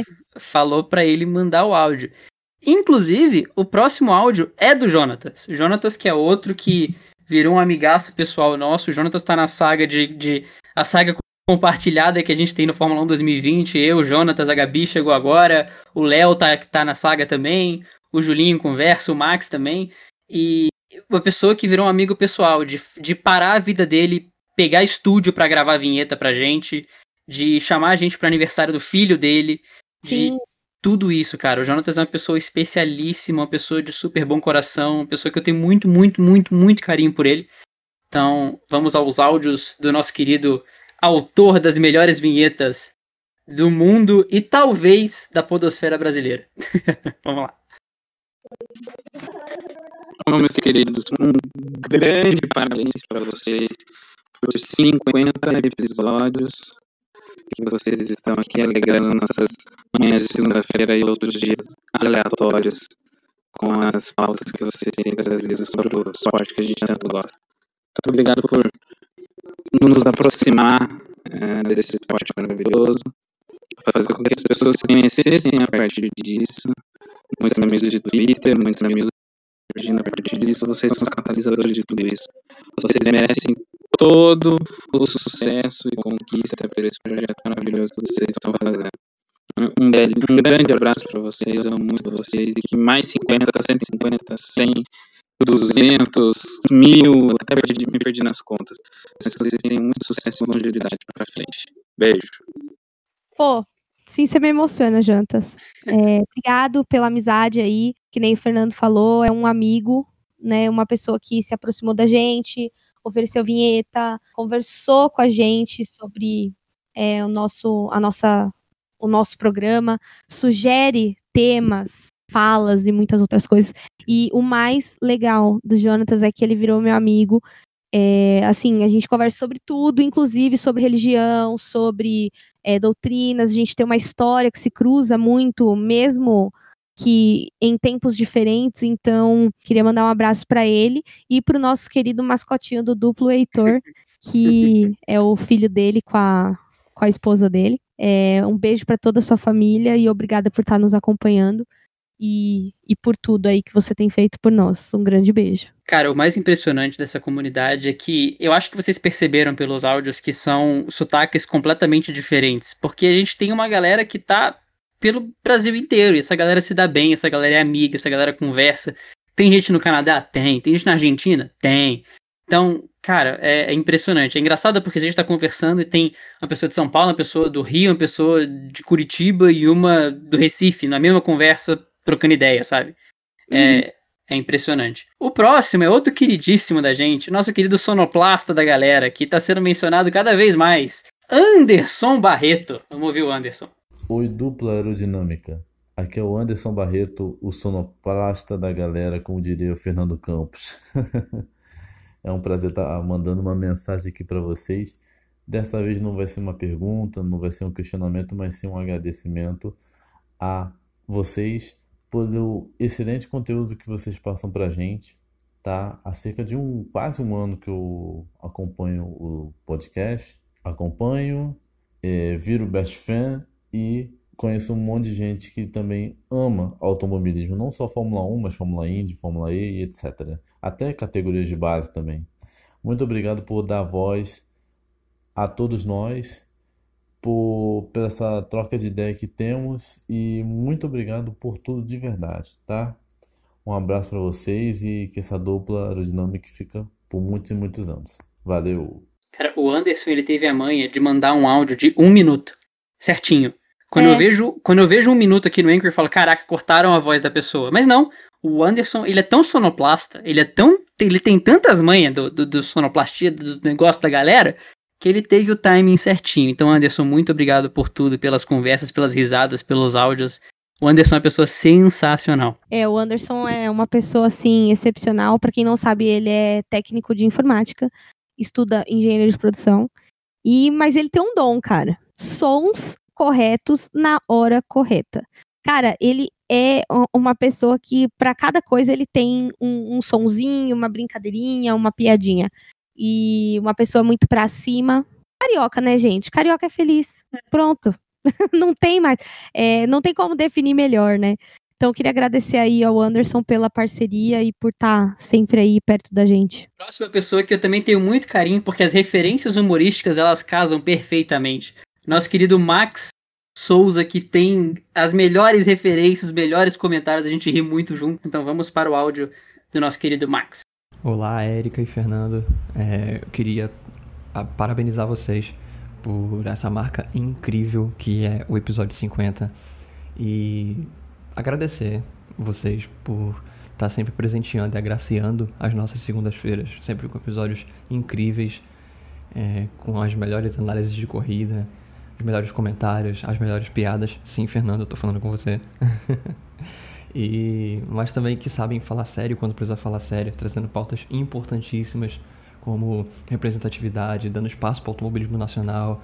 E eu espero que venham mais 800 mil, 2 mil episódios por aí, porque vocês merecem demais. Vocês são pessoas maravilhosas. E é um orgulho enorme para mim fazer parte dos Best Friends. E é um prazer gigantesco ouvir vocês. E só posso dizer obrigado. Obrigada, Matheus, pelo seu áudio. É, amei e queria te agradecer, é, porque pra gente trazer certos temas aqui, às vezes é muito pesado, às vezes a gente fica receoso, a gente tem medo de fazer errado. Então, toda vez que vocês é, dão feedback sobre isso e que ele é positivo, a gente fica mais feliz e mais aliviado.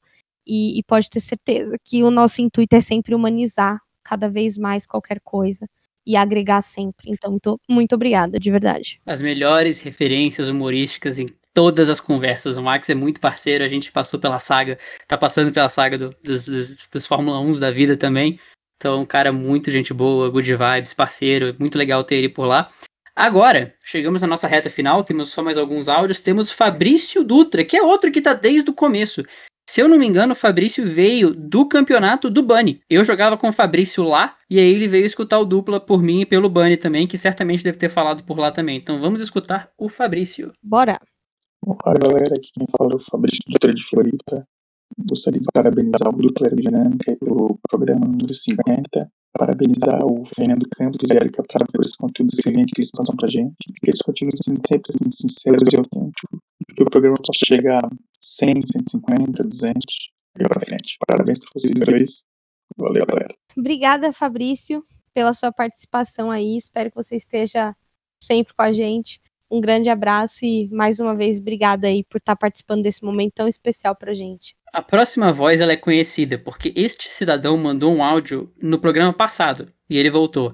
Se o Valese foi o primeiro a participar e mandar o áudio no mesmo programa, o Rogério é o primeiro a mandar áudios em programas consecutivos. Mas vamos ouvir a voz do nosso querido podcaster Rogério Roosevelt mais uma vez. Aí, dupla aerodinâmica, aqui é Rogério Roosevelt, lá do Best Fans.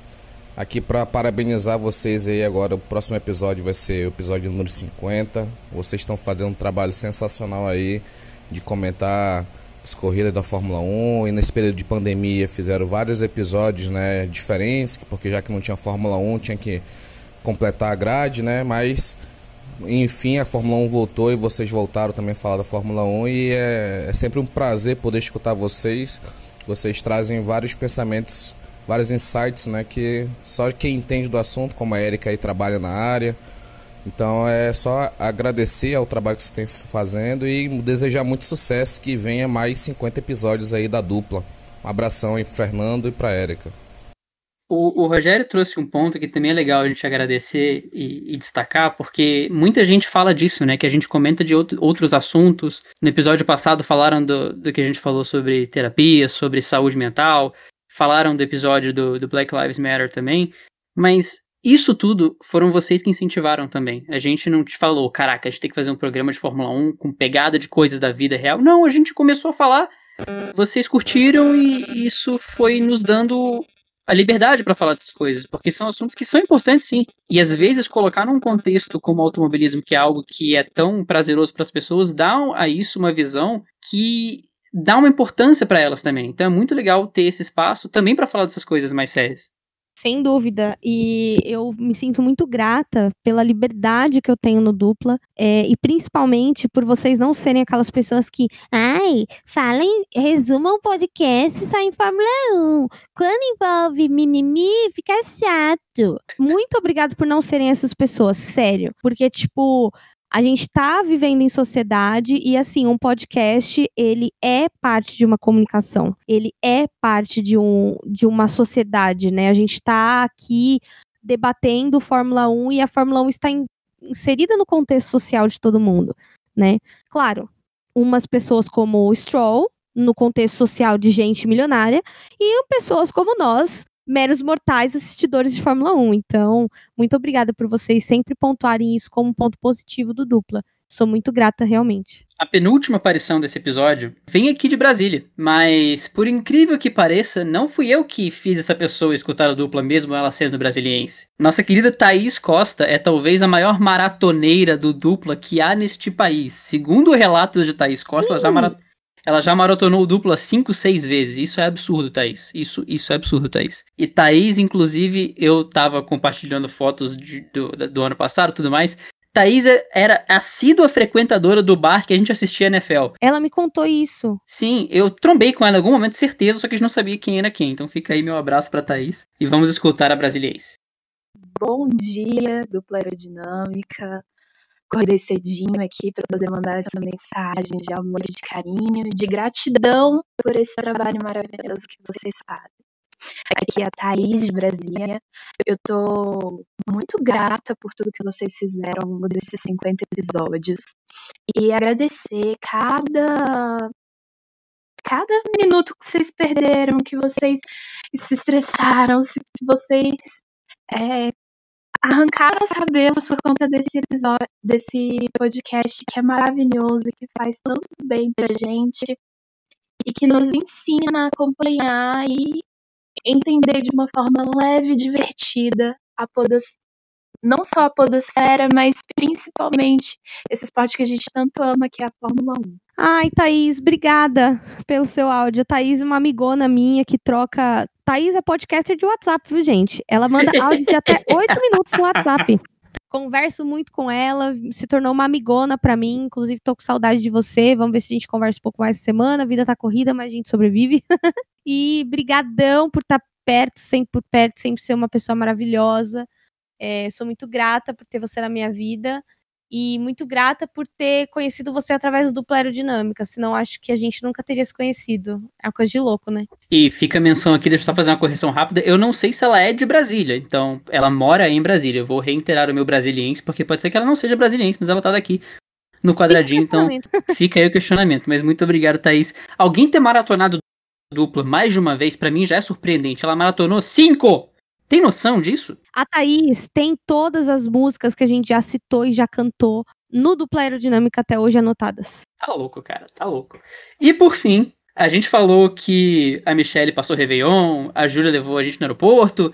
O nosso querido Léo Alves já deu carona pra gente pra ir pra etapa da corrida dos podcasters antes do GP Brasil. Também um cara sensacional. E correu representando a dupla. Correu representando dupla, exatamente. O primeiro representante do dupla, fora a gente, um campeonato que não foi campeonato, mas estava lá com a gente. Cara, gente finíssima, finíssima, finíssima. Muito feliz por ter o Léo aqui. Outro que tá na saga do Fórmula 1 2020. Então vamos escutar o áudio do nosso querido Léo Alves. Oi, Érica. Oi, Fernandão. Tudo bom? Aqui é o Léo Alves, figurinha carimbada aí dos Best Fans. Tô aqui só para deixar um recadinho, parabenizar vocês pela edição 50 Olha só, o início de um sonho deu tudo certo, né? então, parabéns pelo programa. Já elogiei uma vez no áudio, vou elogiar de novo. Adoro vocês, vocês sabem disso, vocês são meus amigos hoje em dia. Sinto falta da gente poder dividir umas curvas, mas tenho certeza que em breve a gente vai resolver tudo isso. Então, deixo um beijão aqui para vocês, parabéns novamente. Seguimos juntos e Obrigado por tudo, mais uma vez, por esse programa maravilhoso, pela amizade e tudo mais, tá bom?